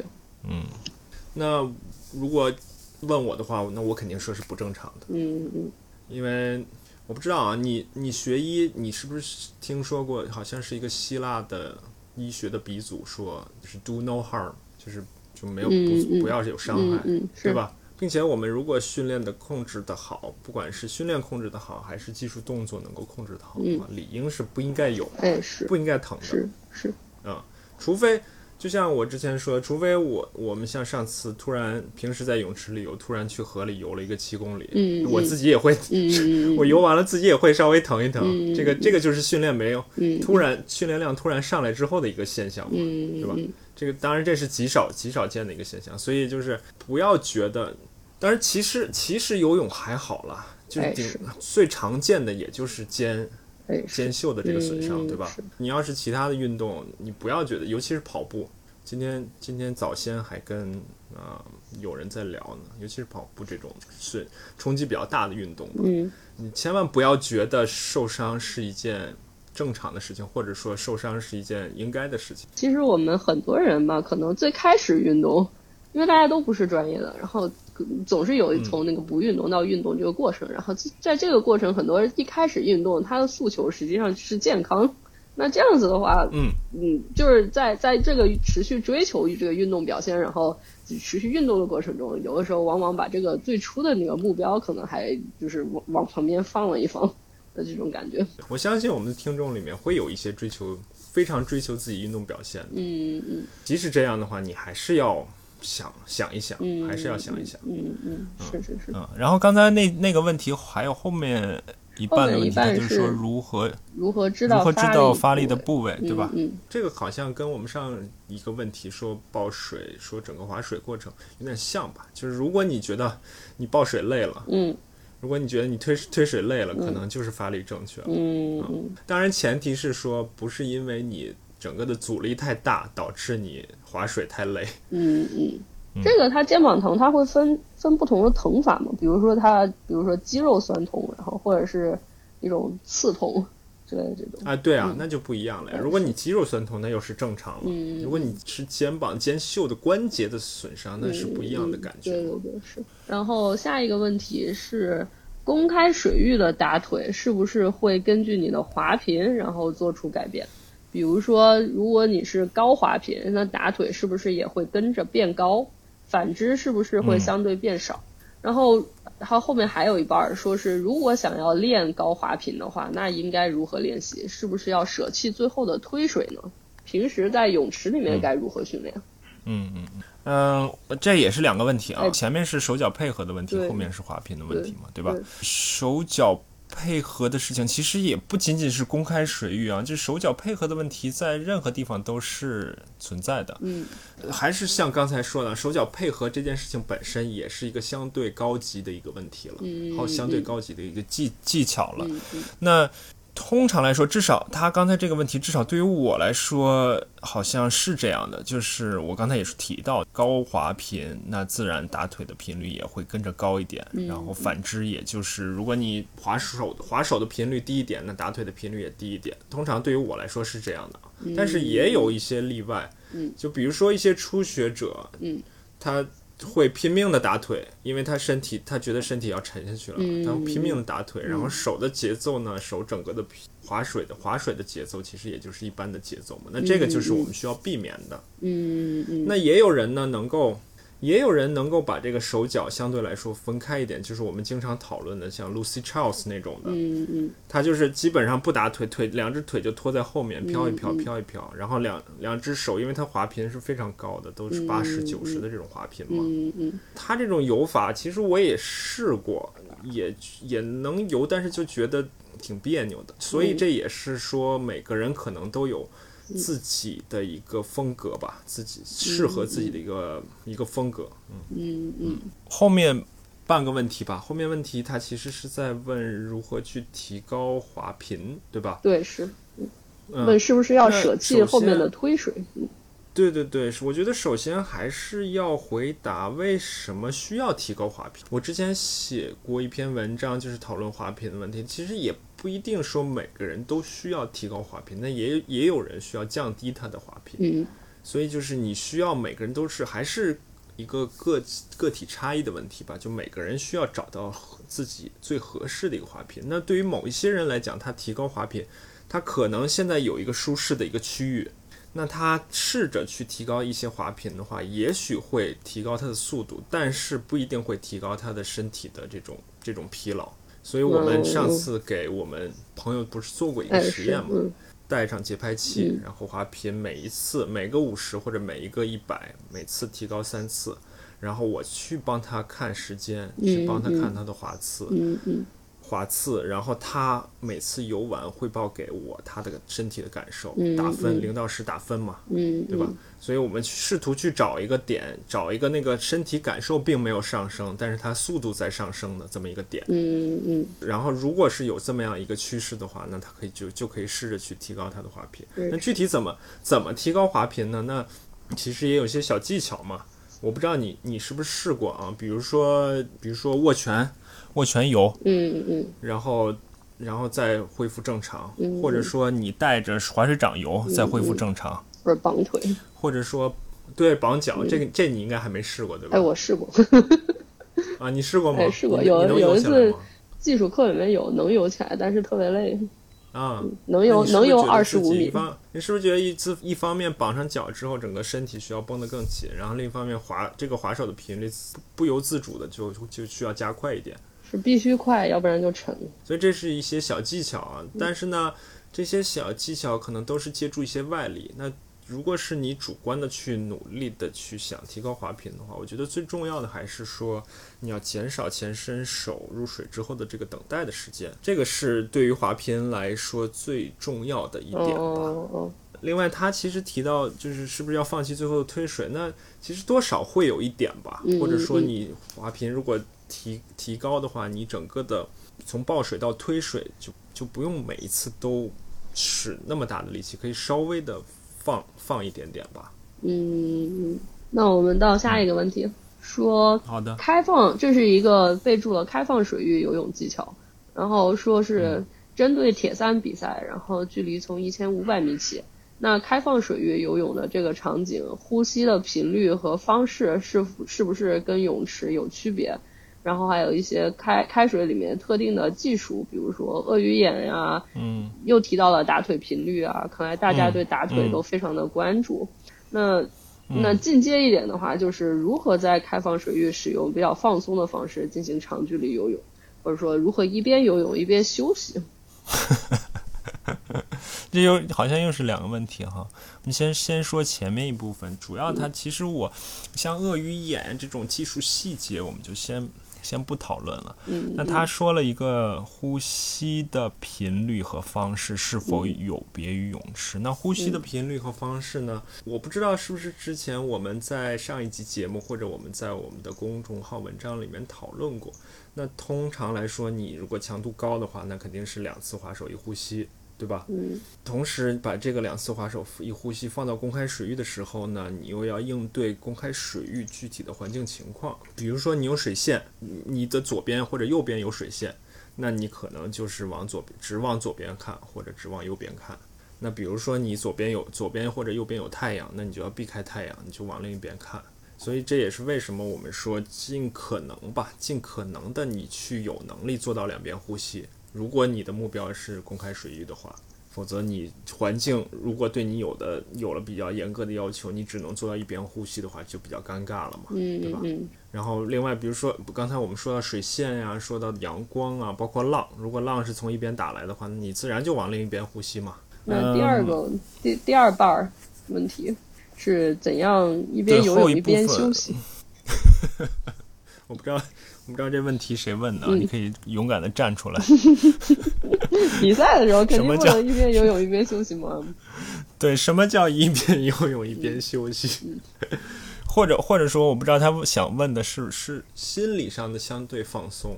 哎，如何就是放松的方式进行长距离游泳？就可能就是游完之后还能继续有体力去骑车和跑步，估计是。啊，那这个如果是这个这样的问题的话，那还是强度控制的问题，这还是需要大量的时间和经验的积累。另一方面，如果它只是指的心理、心理上的放松和轻松的话，那确实有很多人到了公开水域，他就会焦虑，就会紧张。那这个怎么去应对，对吧？嗯嗯，是。首先你还是还是去多练嘛。那其次，我们试着去做一些心理调节的技巧。嗯，比如说你是你你做一些深呼吸啊，或者说你你尤其是穿上胶衣之后，你就更有可能去 去。本来你就觉得喘不上气，你穿上胶衣之后就更有可能上气了。嗯，那你做一些深呼吸啊，然后你做你给自己一些类似于口令的东西，你只关注这个这一点。不关注其他任何的事情，你周围有有一百个人也好，有一千个人也好，你只关注自己想好的这一件事情，是不是就可以好一点？那我们就到下一个下一个题。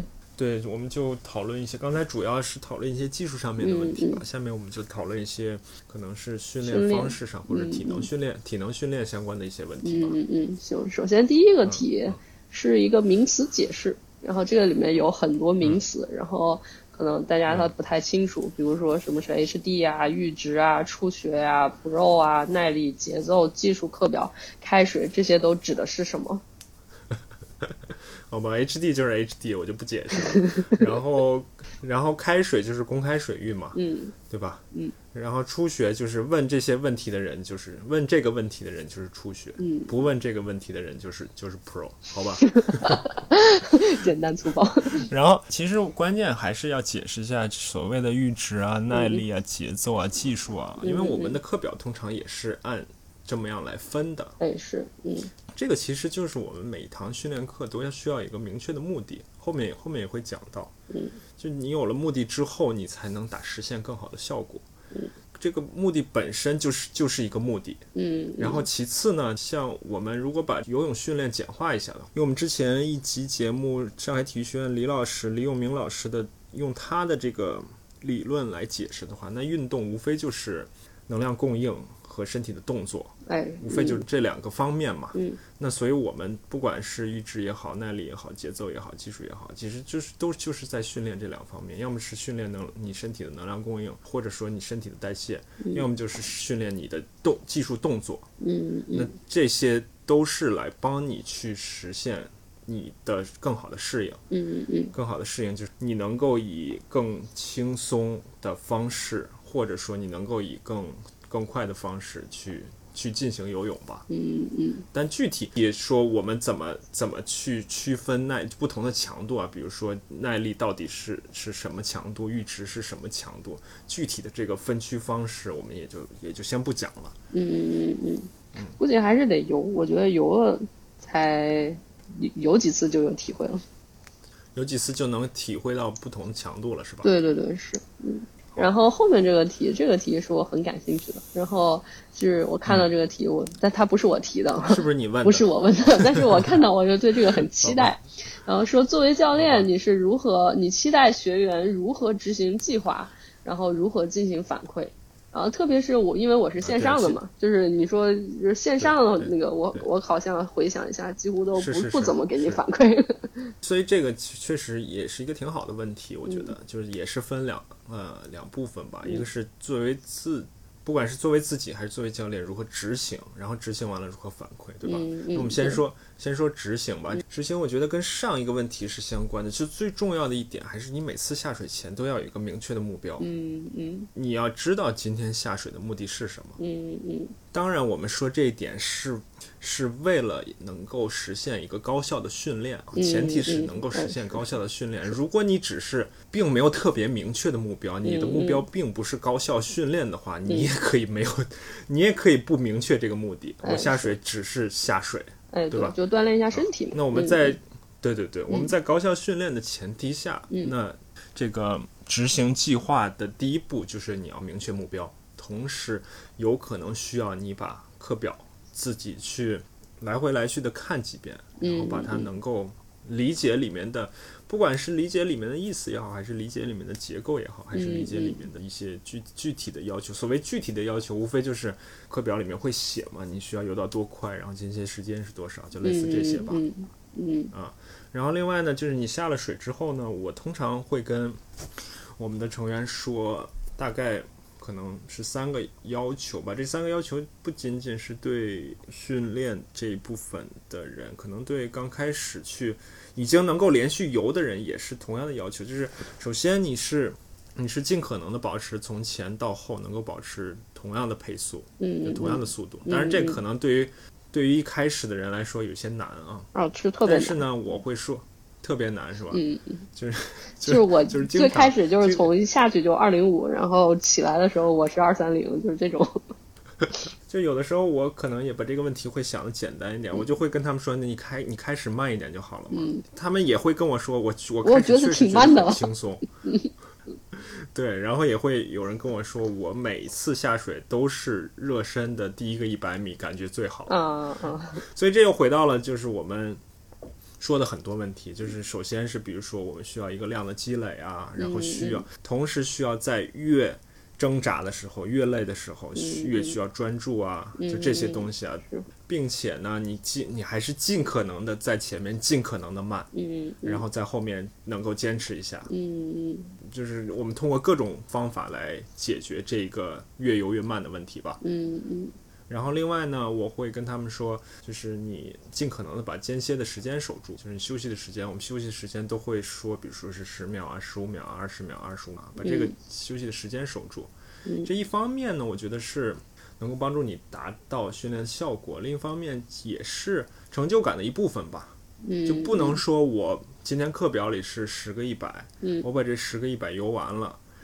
速度看起来还不错，就 OK 了。嗯，那那那很有可能你这十个一百，你第一个休息五秒，然后中间觉得累了，到到边上跟人聊天聊了一分钟，然后再出发。嗯，所以我觉得这个也是，就如果你从严格的训练来说，这个休息的时间也是整个训练计划的一部分嘛。对，是，嗯嗯嗯，对吧？对。然后另外呢，我也会说，怎么是一个好的执行，是你在满足前面两个的。前提下，就是你从前到后尽可能保持一致，然后休息时间也守住。嗯。的前提下，你还能有机会去想动作。嗯。就不是说我到后面游的已经真是累死了。嗯。我已经没有没有任何机会去想动作了。嗯。那还是在任何时候，你都你都需要去想动作。嗯。呃，所以就是如果你能满足，我觉得啊，如果你能满足刚才说的这些，那可能就是一个比较好的执行。嗯嗯。嗯好吧，然后如何反馈呢？那我们可能可以再稍微分一下啊，就是我能看见你的和我看不见你的，对吧？总体来说，不管我是不是能看见你，我还是希望你能够有一些反馈。就当然，我们每一节课，就是如果你一年到头都在游泳的话，每一节课通常来说，这这个训练课是比较平淡的嘛。嗯。也也不会有太大的波澜起伏，有当然可能有一些非常成功的训练，也有一些比较失败的训练。那通常来说，就是就只是把这节课完成了。但即使这样，我觉得你还我还是期待你有一些反馈，甚至说你这个你自己的在这节课里面的感受越多越丰富越好。嗯嗯，从这里面就能看出一些，就能得到一些东西，就能看出一些东西。然后呢，我也会。就是反正作为我来说，我是喜欢去去问问一些问题的。我比如说他游完了上来之后，我会问他你的感受是什么？这这也是刚才说的嘛，就是我希望他能够表达一些感受。嗯，然后我去问他一些感受，他说了一些感受之后呢，我可能会继续问他，那你你觉得为什么会是这样？你觉得为什么会有这样的感觉？嗯嗯嗯，对吧？就还是希还是希望自己能够对自己的不管是身体也好，还是情绪也好，还是心理也好，有一个充分的感知吧。嗯嗯嗯因为因为我觉得我们毕竟是只是在游泳，又不是又不是在造火箭，又不是多多精深的一个一个事情，所以就是把一些简单的基本的事情做好，去伪存真，这件事情就基本上就就差不多了。嗯嗯，那我感觉我以后还是得多反馈。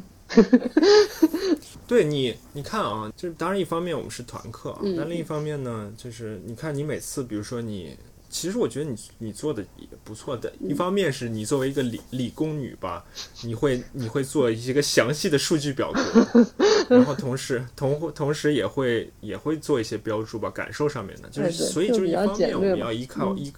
简略，但是比较一方面我们依靠对，一方面我们依靠客观的数据，另一方面我们依靠主观的感受，所以这两者都是同同等重要的吧。嗯，所以你看，你每次发一些你自己的记录回来的时候，我我都会看。我觉得如果需要有重点需要去关注的话，那我也会提出来。嗯嗯嗯嗯，对，是的，是的。嗯，那我们到下面的这个问题，嗯，下面的问题是，呃，我的目标是标铁，就是半程的大铁游泳，呃，或者半程的大铁游泳。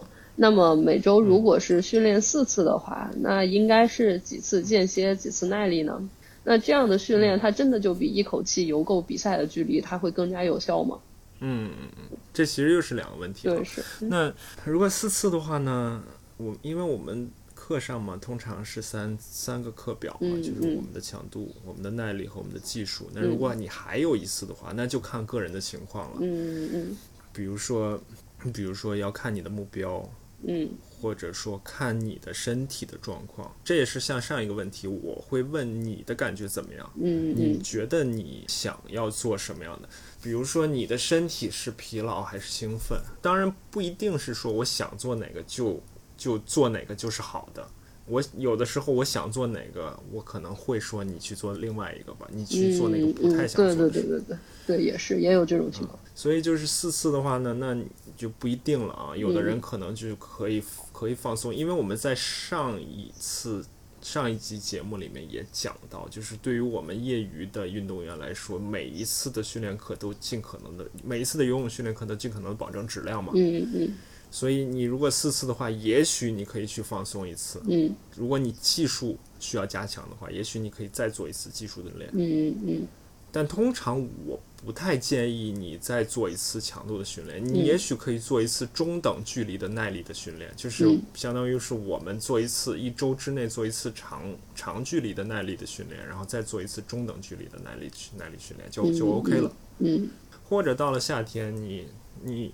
快有比赛了，你可以到公开水域里面再去游一次，嗯，也可以，嗯嗯。所以这是这是前面一部分，对吧？嗯，对。然后后面一部分呢，其实这问题也挺好的，我觉得可能很多人都会有这样的问题吧？你觉得呢？哎，我也觉得是，尤其是一开始刚接触这种这种这种训练的的的人呢，真的是会有这种疑问，嗯。对吧？就比如说我去参加一个奥运距离的铁三，一千五百米，那我每次下水就有一千五百米，然后每次看看是不是比上次时间快一点。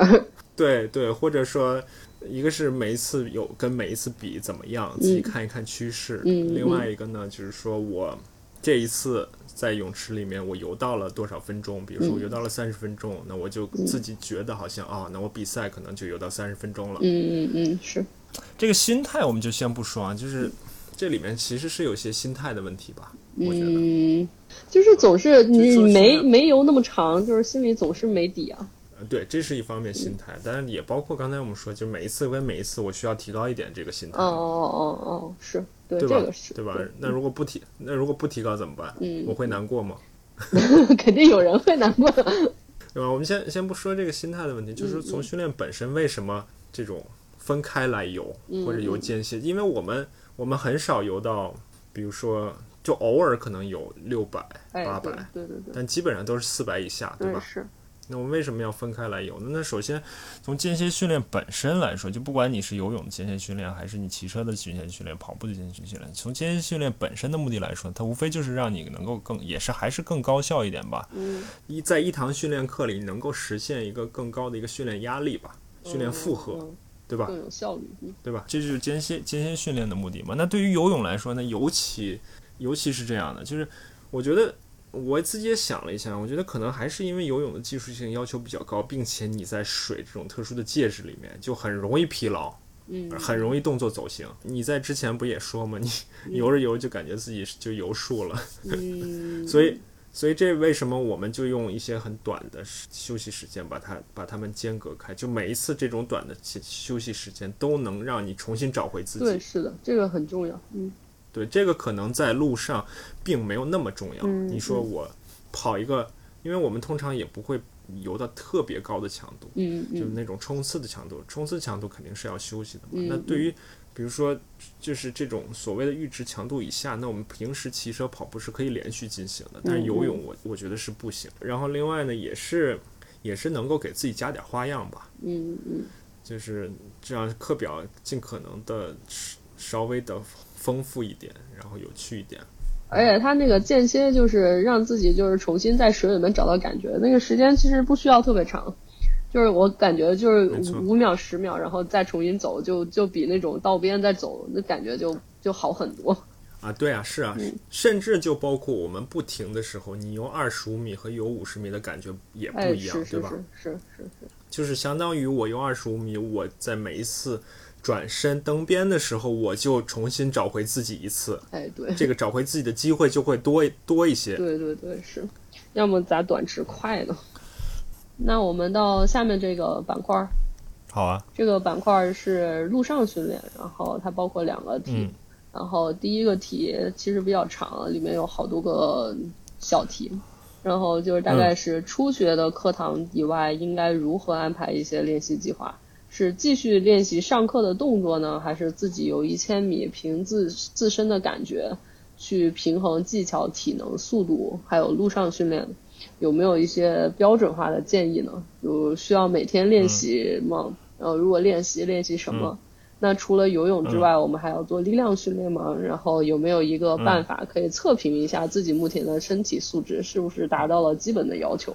这个要求它就包括了，比如说力量啊、柔韧啊，呃，还有双侧的差距等等嗯嗯嗯嗯嗯，啊，这个好很好好复杂问题，嗯嗯，我们一块儿一块儿来吧。好长的问题啊。嗯嗯对，就前面前面简单回答一下吧，嗯就是如果你是初学的话，你是练习技术动作还是自己游一千米？嗯嗯我我通常建议还是别着急，先是从技术动作开始，嗯嗯先别着急去连续的游。嗯嗯万一你连续游的时候把一些错误的动作把它固化、把它加强了怎么办呢？然后呢，就是路上的，我们简简单简单来说吧，省略掉一些，就还是路上的训练。嗯路上的训练呢，那其其实包括路上的，尤其是路上的力量训练，其实我们之前也讨论过嘛，就是路上训练的这个原则的问题。嗯嗯，我还是觉得，即使你不考虑游泳，你可能也需要练力量，嗯，是为了嗯更对，不管是一个更更完整的一个身体素质也好，还是嗯为了自己的一个长期的健康也好吧。对，嗯，然后但是呢，即使你不在路上练力量，你你多下水，你嗯这个嗯游泳的问题，游泳你你感觉到的力量的问题，也是也可以通过多下水来解决的。嗯嗯是，嗯，所以这个这个我觉得是一个路上和水中训练的一个原则性的一个思路吧。嗯嗯嗯嗯，因为这还是一个运动的一个特特异性、一个适适用性的一个问题吧。嗯就你为了游泳，你还是还是练游泳，提高的来、嗯嗯来的最直接。对，好吧。然后最后一部分其实他是问有没有什么基本的标准啊？我觉得嗯标准从我的感觉来说，如果有标准的话，也其实也就是柔韧性和灵活度的一个标准吧。嗯嗯。因为其他都好说，就是柔韧性可能会稍微难一点，尤其是对于成年的男性来说，嗯。不管是你的肩关节呀、胸椎呀、髋关节啊、踝关节啊，这确实你在路上的这些问题，很有可能会成为你在水中的一个限制因素。嗯。所以呢，你如果在路上是有这些问题的话呢，在路上去多做一些相关的柔韧性的练习、活动度的练习，在在对于你水中是有帮助的，或者说对于你水中的帮助会比你在路上做一些力量来的更直接、更多。那我们到下一个问题。好的，嗯，下一个问题是，也是一个比较长的问题。然后他首先说的是身体的柔韧性，比如说肩关节髋关节的柔韧性，然后体能、耐力这等等方面的因素吧，对游泳的结果都非常重要。那如果说我自己的身体柔韧性比较差，而柔韧性的改善它又是一个长期的过程，然后还有一个前提是我这一周里面我锻炼的时间我其实是比较恒定的，我只有那么多时间。嗯那我是将更多的时间来分配到柔韧性的改善呢，还是分配给体能和耐力，然后以便去弥补嗯柔韧性的不足，使动作无法做到位，然后游泳速度提不上去的问题呢？嗯，那这个嗯是怎么怎么分配的比例比较好呢？嗯嗯嗯嗯嗯，这其实跟刚才我们说的上一个问题直接相关啊。哎，我觉得，对是，还是从整体层面回答一下吧。我觉得还是整体思路的问题啊。嗯首先，你是一个人，嗯然后你是一个可能一个运动爱好者吧，然后你再是一个业余运动员吧，或者说从另一个角度考虑，首先，首先你要保证你的一个基本的健康，然后呢，你可能去追求一个主动的健康，就是我们。嗯，比如说我们说的 well being 吧，然后再去追求你的体能，最后再去追求你的运动表现，嗯，对吧？嗯，是。所以有如果有了这个思路呢，那我觉得，呃，虽然可能我作为你的游泳教练，你来的越多越好，嗯嗯，但是呢，我觉得还是应该跳出这个 这个局限性。嗯，如果说你能够少游一次泳，能够在其他的方面上给你带来更大的一个改观。或者一个对给你带来一个更好的结果，那我宁愿你少游一次。之前我们也有一个有一个朋友，他就是成年男性嘛，就是我们刚才说的典型的成年男性，就是身体的这个体态啊、柔韧性啊都有比较大的问题。后来我就建议他去练练瑜伽去，嗯嗯，然后练瑜伽瑜伽练了练，就整个的身体姿态，包括自己的感觉，就有一个明显的变化。这个东西一方面可能对对于他的游泳是有帮助的，那另一方面呢，他他整体上是有一个提高的。甚至他跟我聊，他说有的时候游完泳他会觉得身体比较紧张，然后呢，这我我也觉得有点那什么，因为我觉得我游完了挺放松。哎，我也觉得是，我觉得游完挺舒服的。嗯，对啊，对啊，对啊。他说他他说他有的时候游完了比较紧张，那然后他游完了比较紧张呢，他就会去做按摩，做按摩完了他就觉得好很多。然后我我就跟他开玩笑说，那你就考虑把游泳再减一次，每周再多去做一次按摩，这样这样会不会 会不会对于你来说是一个更好的结果呢？嗯，那这只是只是只是一个思路啊，我觉得可以可以试试着从这个思路去考虑一下这些问题。那我们到下面这一个板块，最后这个是综合问题，然后里面的第一个问题是一个最重要的问题是。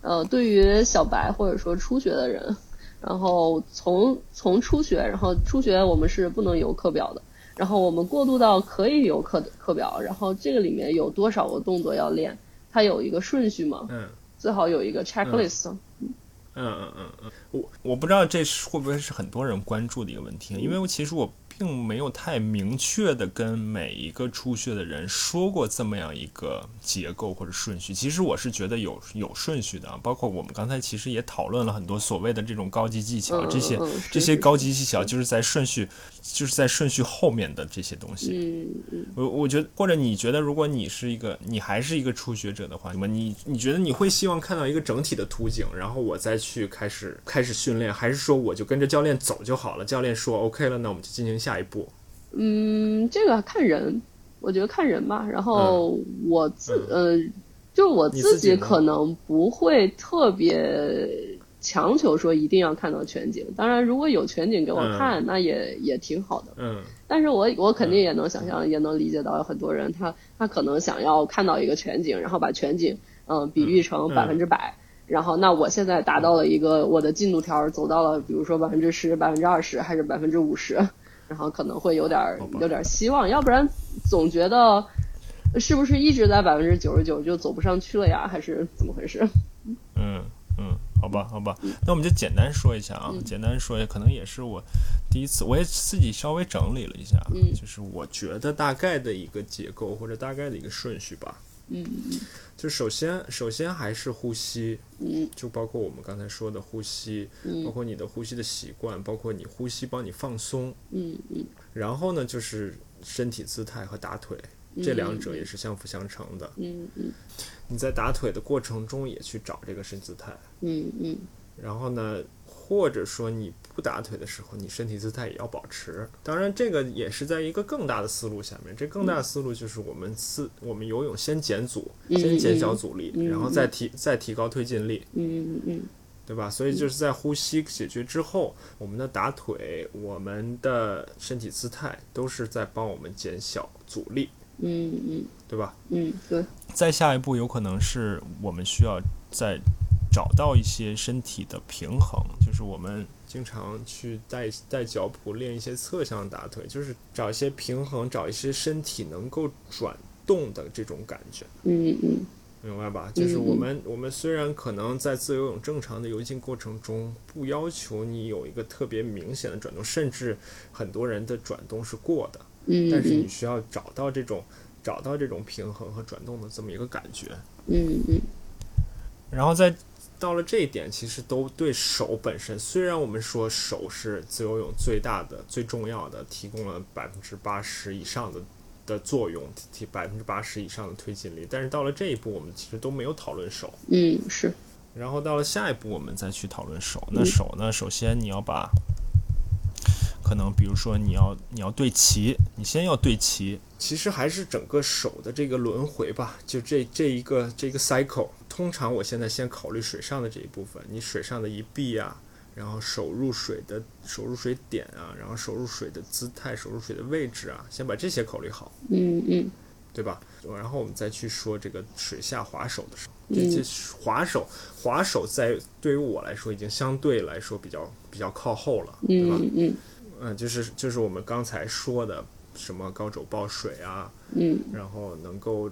划水效率啊，然后甚至这个所谓的这个加速从前到后加速推水啊，这些这样的东西就是比较靠后去考虑了。嗯，啊，然后最后呢，可能最后一步呢，就是我们刚才也说到了，就是一些节奏性的问题了。就比如说你的手脚配合，哦，比如说你几次打腿，哦哦，手脚配合几次几次打腿，嗯，然后 然后包括我们之前说的，利用你身体的转动，嗯，然后能够。形形成那种就是弹像弹弓一样，像弹簧一样的那种发力的感觉。嗯嗯嗯，这些就是相当于是最后一步了。但是通常来说呢，你到了就是开始关注滑手，嗯，如果正常的话，你你就已经能够连续游起来了。意意思也是说，如果你能把减小阻力的问题解决好，通常你就已经可以游起来了。嗯对对对，是。嗯。我在想把这些，哎，对了，还有一个，刚才你说对齐是啥意思？对齐就是从前要就从入水开始与肩同宽，然后划手整整个过程也都是与肩同宽。哦，这就是对齐吧？想象想象自己身体与肩同宽，身体前面有两根，嗯，两根铁轨也好，或者两根棍子也好，从入水开始就顺着这两根铁轨、两根棍子滑下来。嗯嗯嗯。哦，我感觉就是这个整整个这个过程，然后我基本上差不多就是我现在就是上回吧，就是就是反正是不久之前，然后您看我视频，然后说我可以开始研究高肘抱水了，然后感觉这已经游了很长时间了，然后终于可以过渡到这个这个这个这个技术。那我们到下面这个一个问题，说就是有没有一些同学或者是同类的案例可以进行参考？他们用了嗯什么样的历程？然后是从什么程度开始学的？学习的时长？然后现在的水平是如何的？然后这样的话，通过同学的案例也可以制定一下我自己学习的计划。我这这这种是我最不喜欢回答的问题。如果让你回答的话，你会怎么回答呢？这个因人而异吧。对，我其实我也想这么说嘛，这个东西不能一概而论嘛。那像像你八节课就已经可以连续游自由泳了，那我不能把你的经验复制到所有人身上，对吧？啊，那我还有后面一半儿，又后面又游了一年，还是这样子。然后那当然也有人，他因为各种各样的原因，他可能三个月他还在副板打腿。哎，是。所以这个就是。真的不能一概而论，还是我觉得还是从总体的思路上来说吧，就是你，你做好自己就好了。嗯嗯。然后同时你你把过程看得比结果更重要一点就好了。嗯嗯，对对对，就是就是说到说到这个，然后我我身边就真的有朋友，就是他们就是呃学东西会学的比较慢。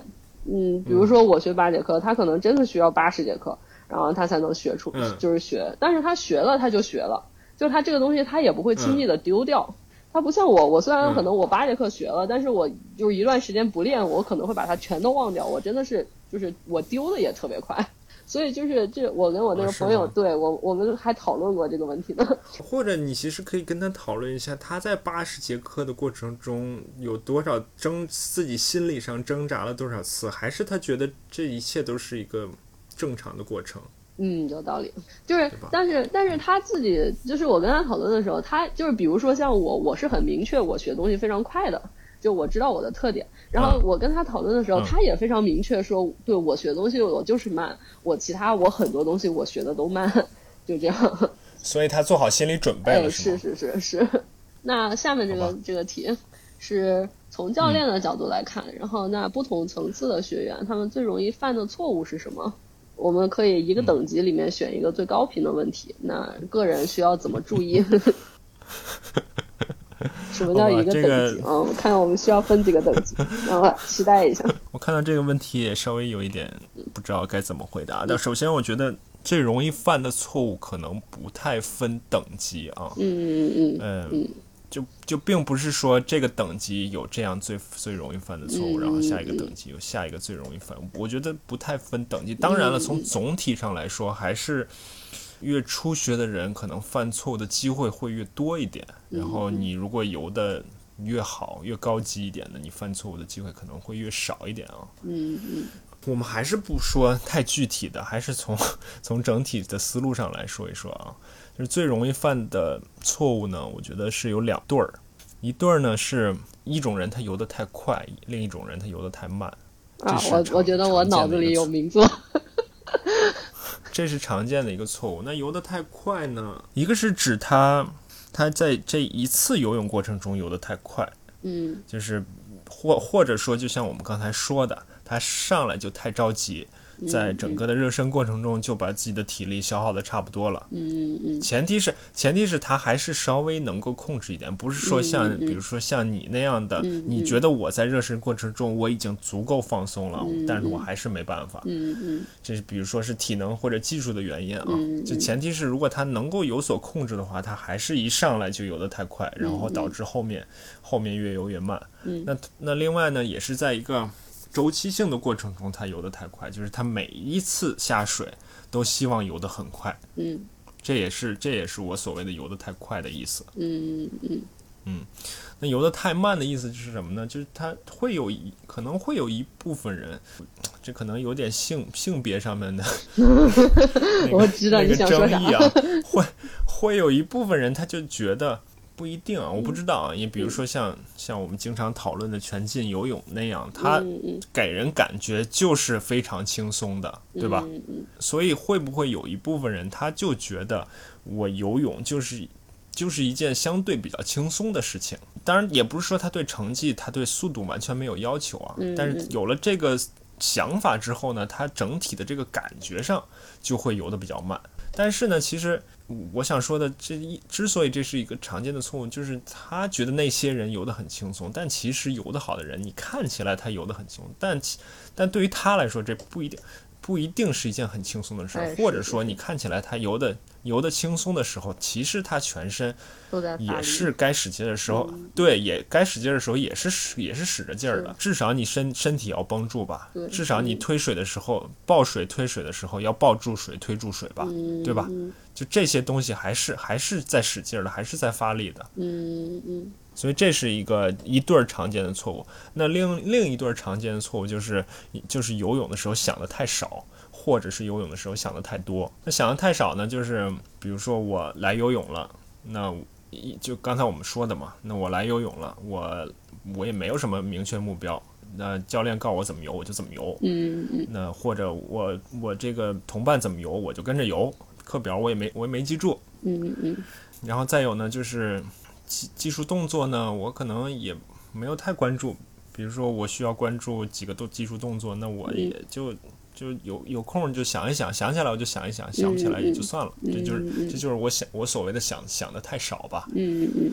那想的太多呢，就可能跟这跟跟跟想的太少的人就正好相反。他他考虑了非常非常多的细节。嗯。包括我们刚才说的所有游泳相关的名词，他都在网上学习了好几遍。嗯嗯。然后想想，每天都会想象这些东西是不是能够用到自己的身上。嗯嗯嗯。或者是呢，还没下水的时候就想到了自己的各种的可能性。嗯嗯。想到了自己三个月后怎么样，六个月后怎么样？想到了想到了自己无数的无数的目标和无数的结果。嗯。这可能这可能就是我我说的想的。太多的一些一些问题吧。我我这这些也是从我自己的一个 一个感觉出发，自己总总结的这个东西吧，并不是具体的，并不是具体的技术的细节技术的问题。嗯。哦，我刚下水的时候，可能属于就就我也试图想想想的太多，估计属于想太多那种。就是我会想，就是从一个手，从从它如何入水，然后怎么样开始划水，然后怎么样把它把它把它提出来，然后然后又怎么样把它那个那个移臂，然后再重新入水。然后我这一一一个圈儿，然后我都想，但是我很快我就会发现。不行啊，我想不了呀，因为左手和右手它是不一样的。我就发现我的脑子我不能同时想左手和右手。没错，没错，没错，没错。但这个我刚才在干一个事儿，右手在干另一个事儿。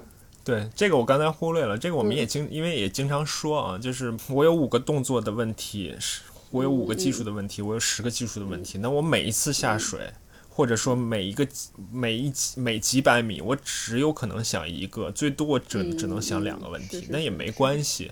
这也没关系，我就持续的把这一个问题想好，然后也许我这五百米想这一个问题，我下五百米想下一个问题，这一节课也许就想两个问题，想一想三个问题也没关系。然后我只要能够做到足够足够的专注，一段时间之后，这个问题就不是问题了，我就可以继续去想下一个问题了。那想太多的问题，就是说我同时就像你刚才说的，我我试着同时想无数个问题，那自然哪个也照顾不到。对对对，是。对是，对我也感觉这个后来后来基本上就是只想，只想那一个最重要的重要的问题，然后对啊，然后对啊，就是一段时间，然后都想那个。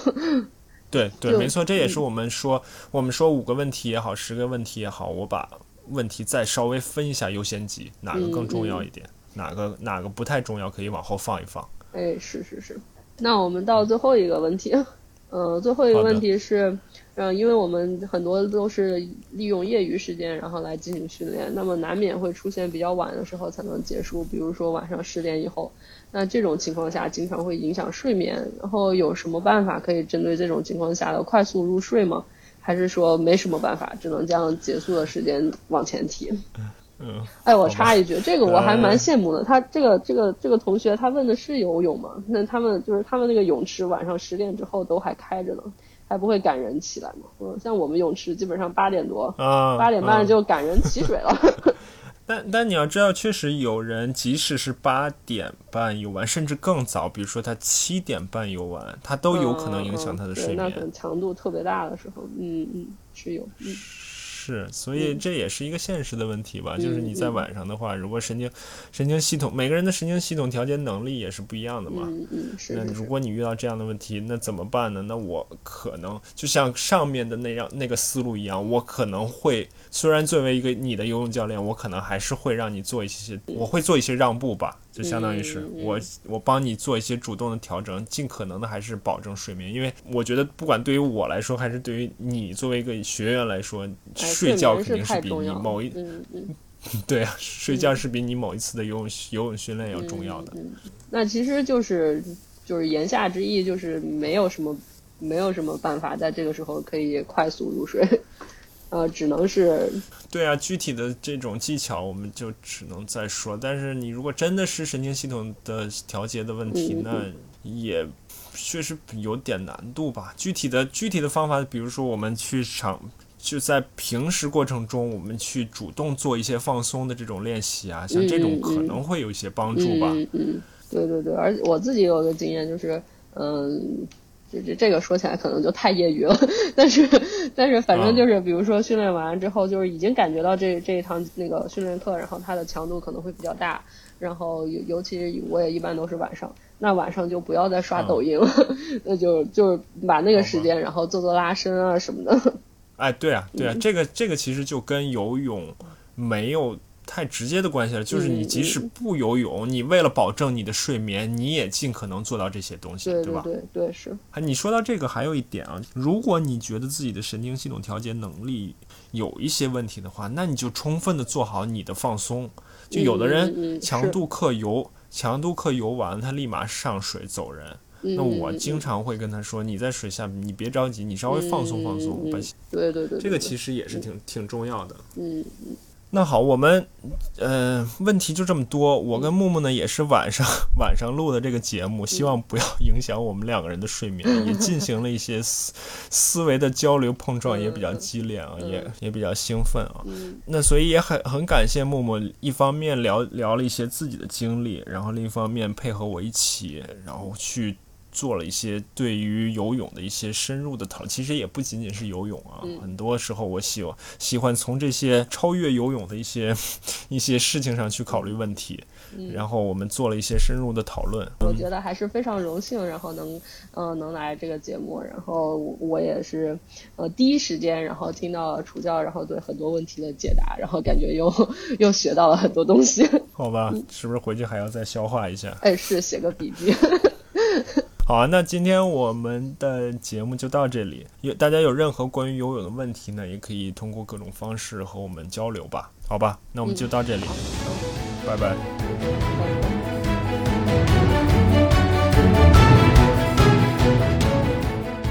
好了，今天的节目就是这些。在将近两个小时的时间里呢，我们聊了很多。那我觉得，不管是游泳的技术细节。还是整体的思路，都像上一次讨论一样，需要我们去喜欢这个项目，喜欢游泳这项运动。有了这样的内在动力呢，一切都会变得好说一些。这期节目呢，也应该是春节前的最后一集节目了。那在此呢，我也祝各位听众虎年快乐，我们努力训练，来年再见。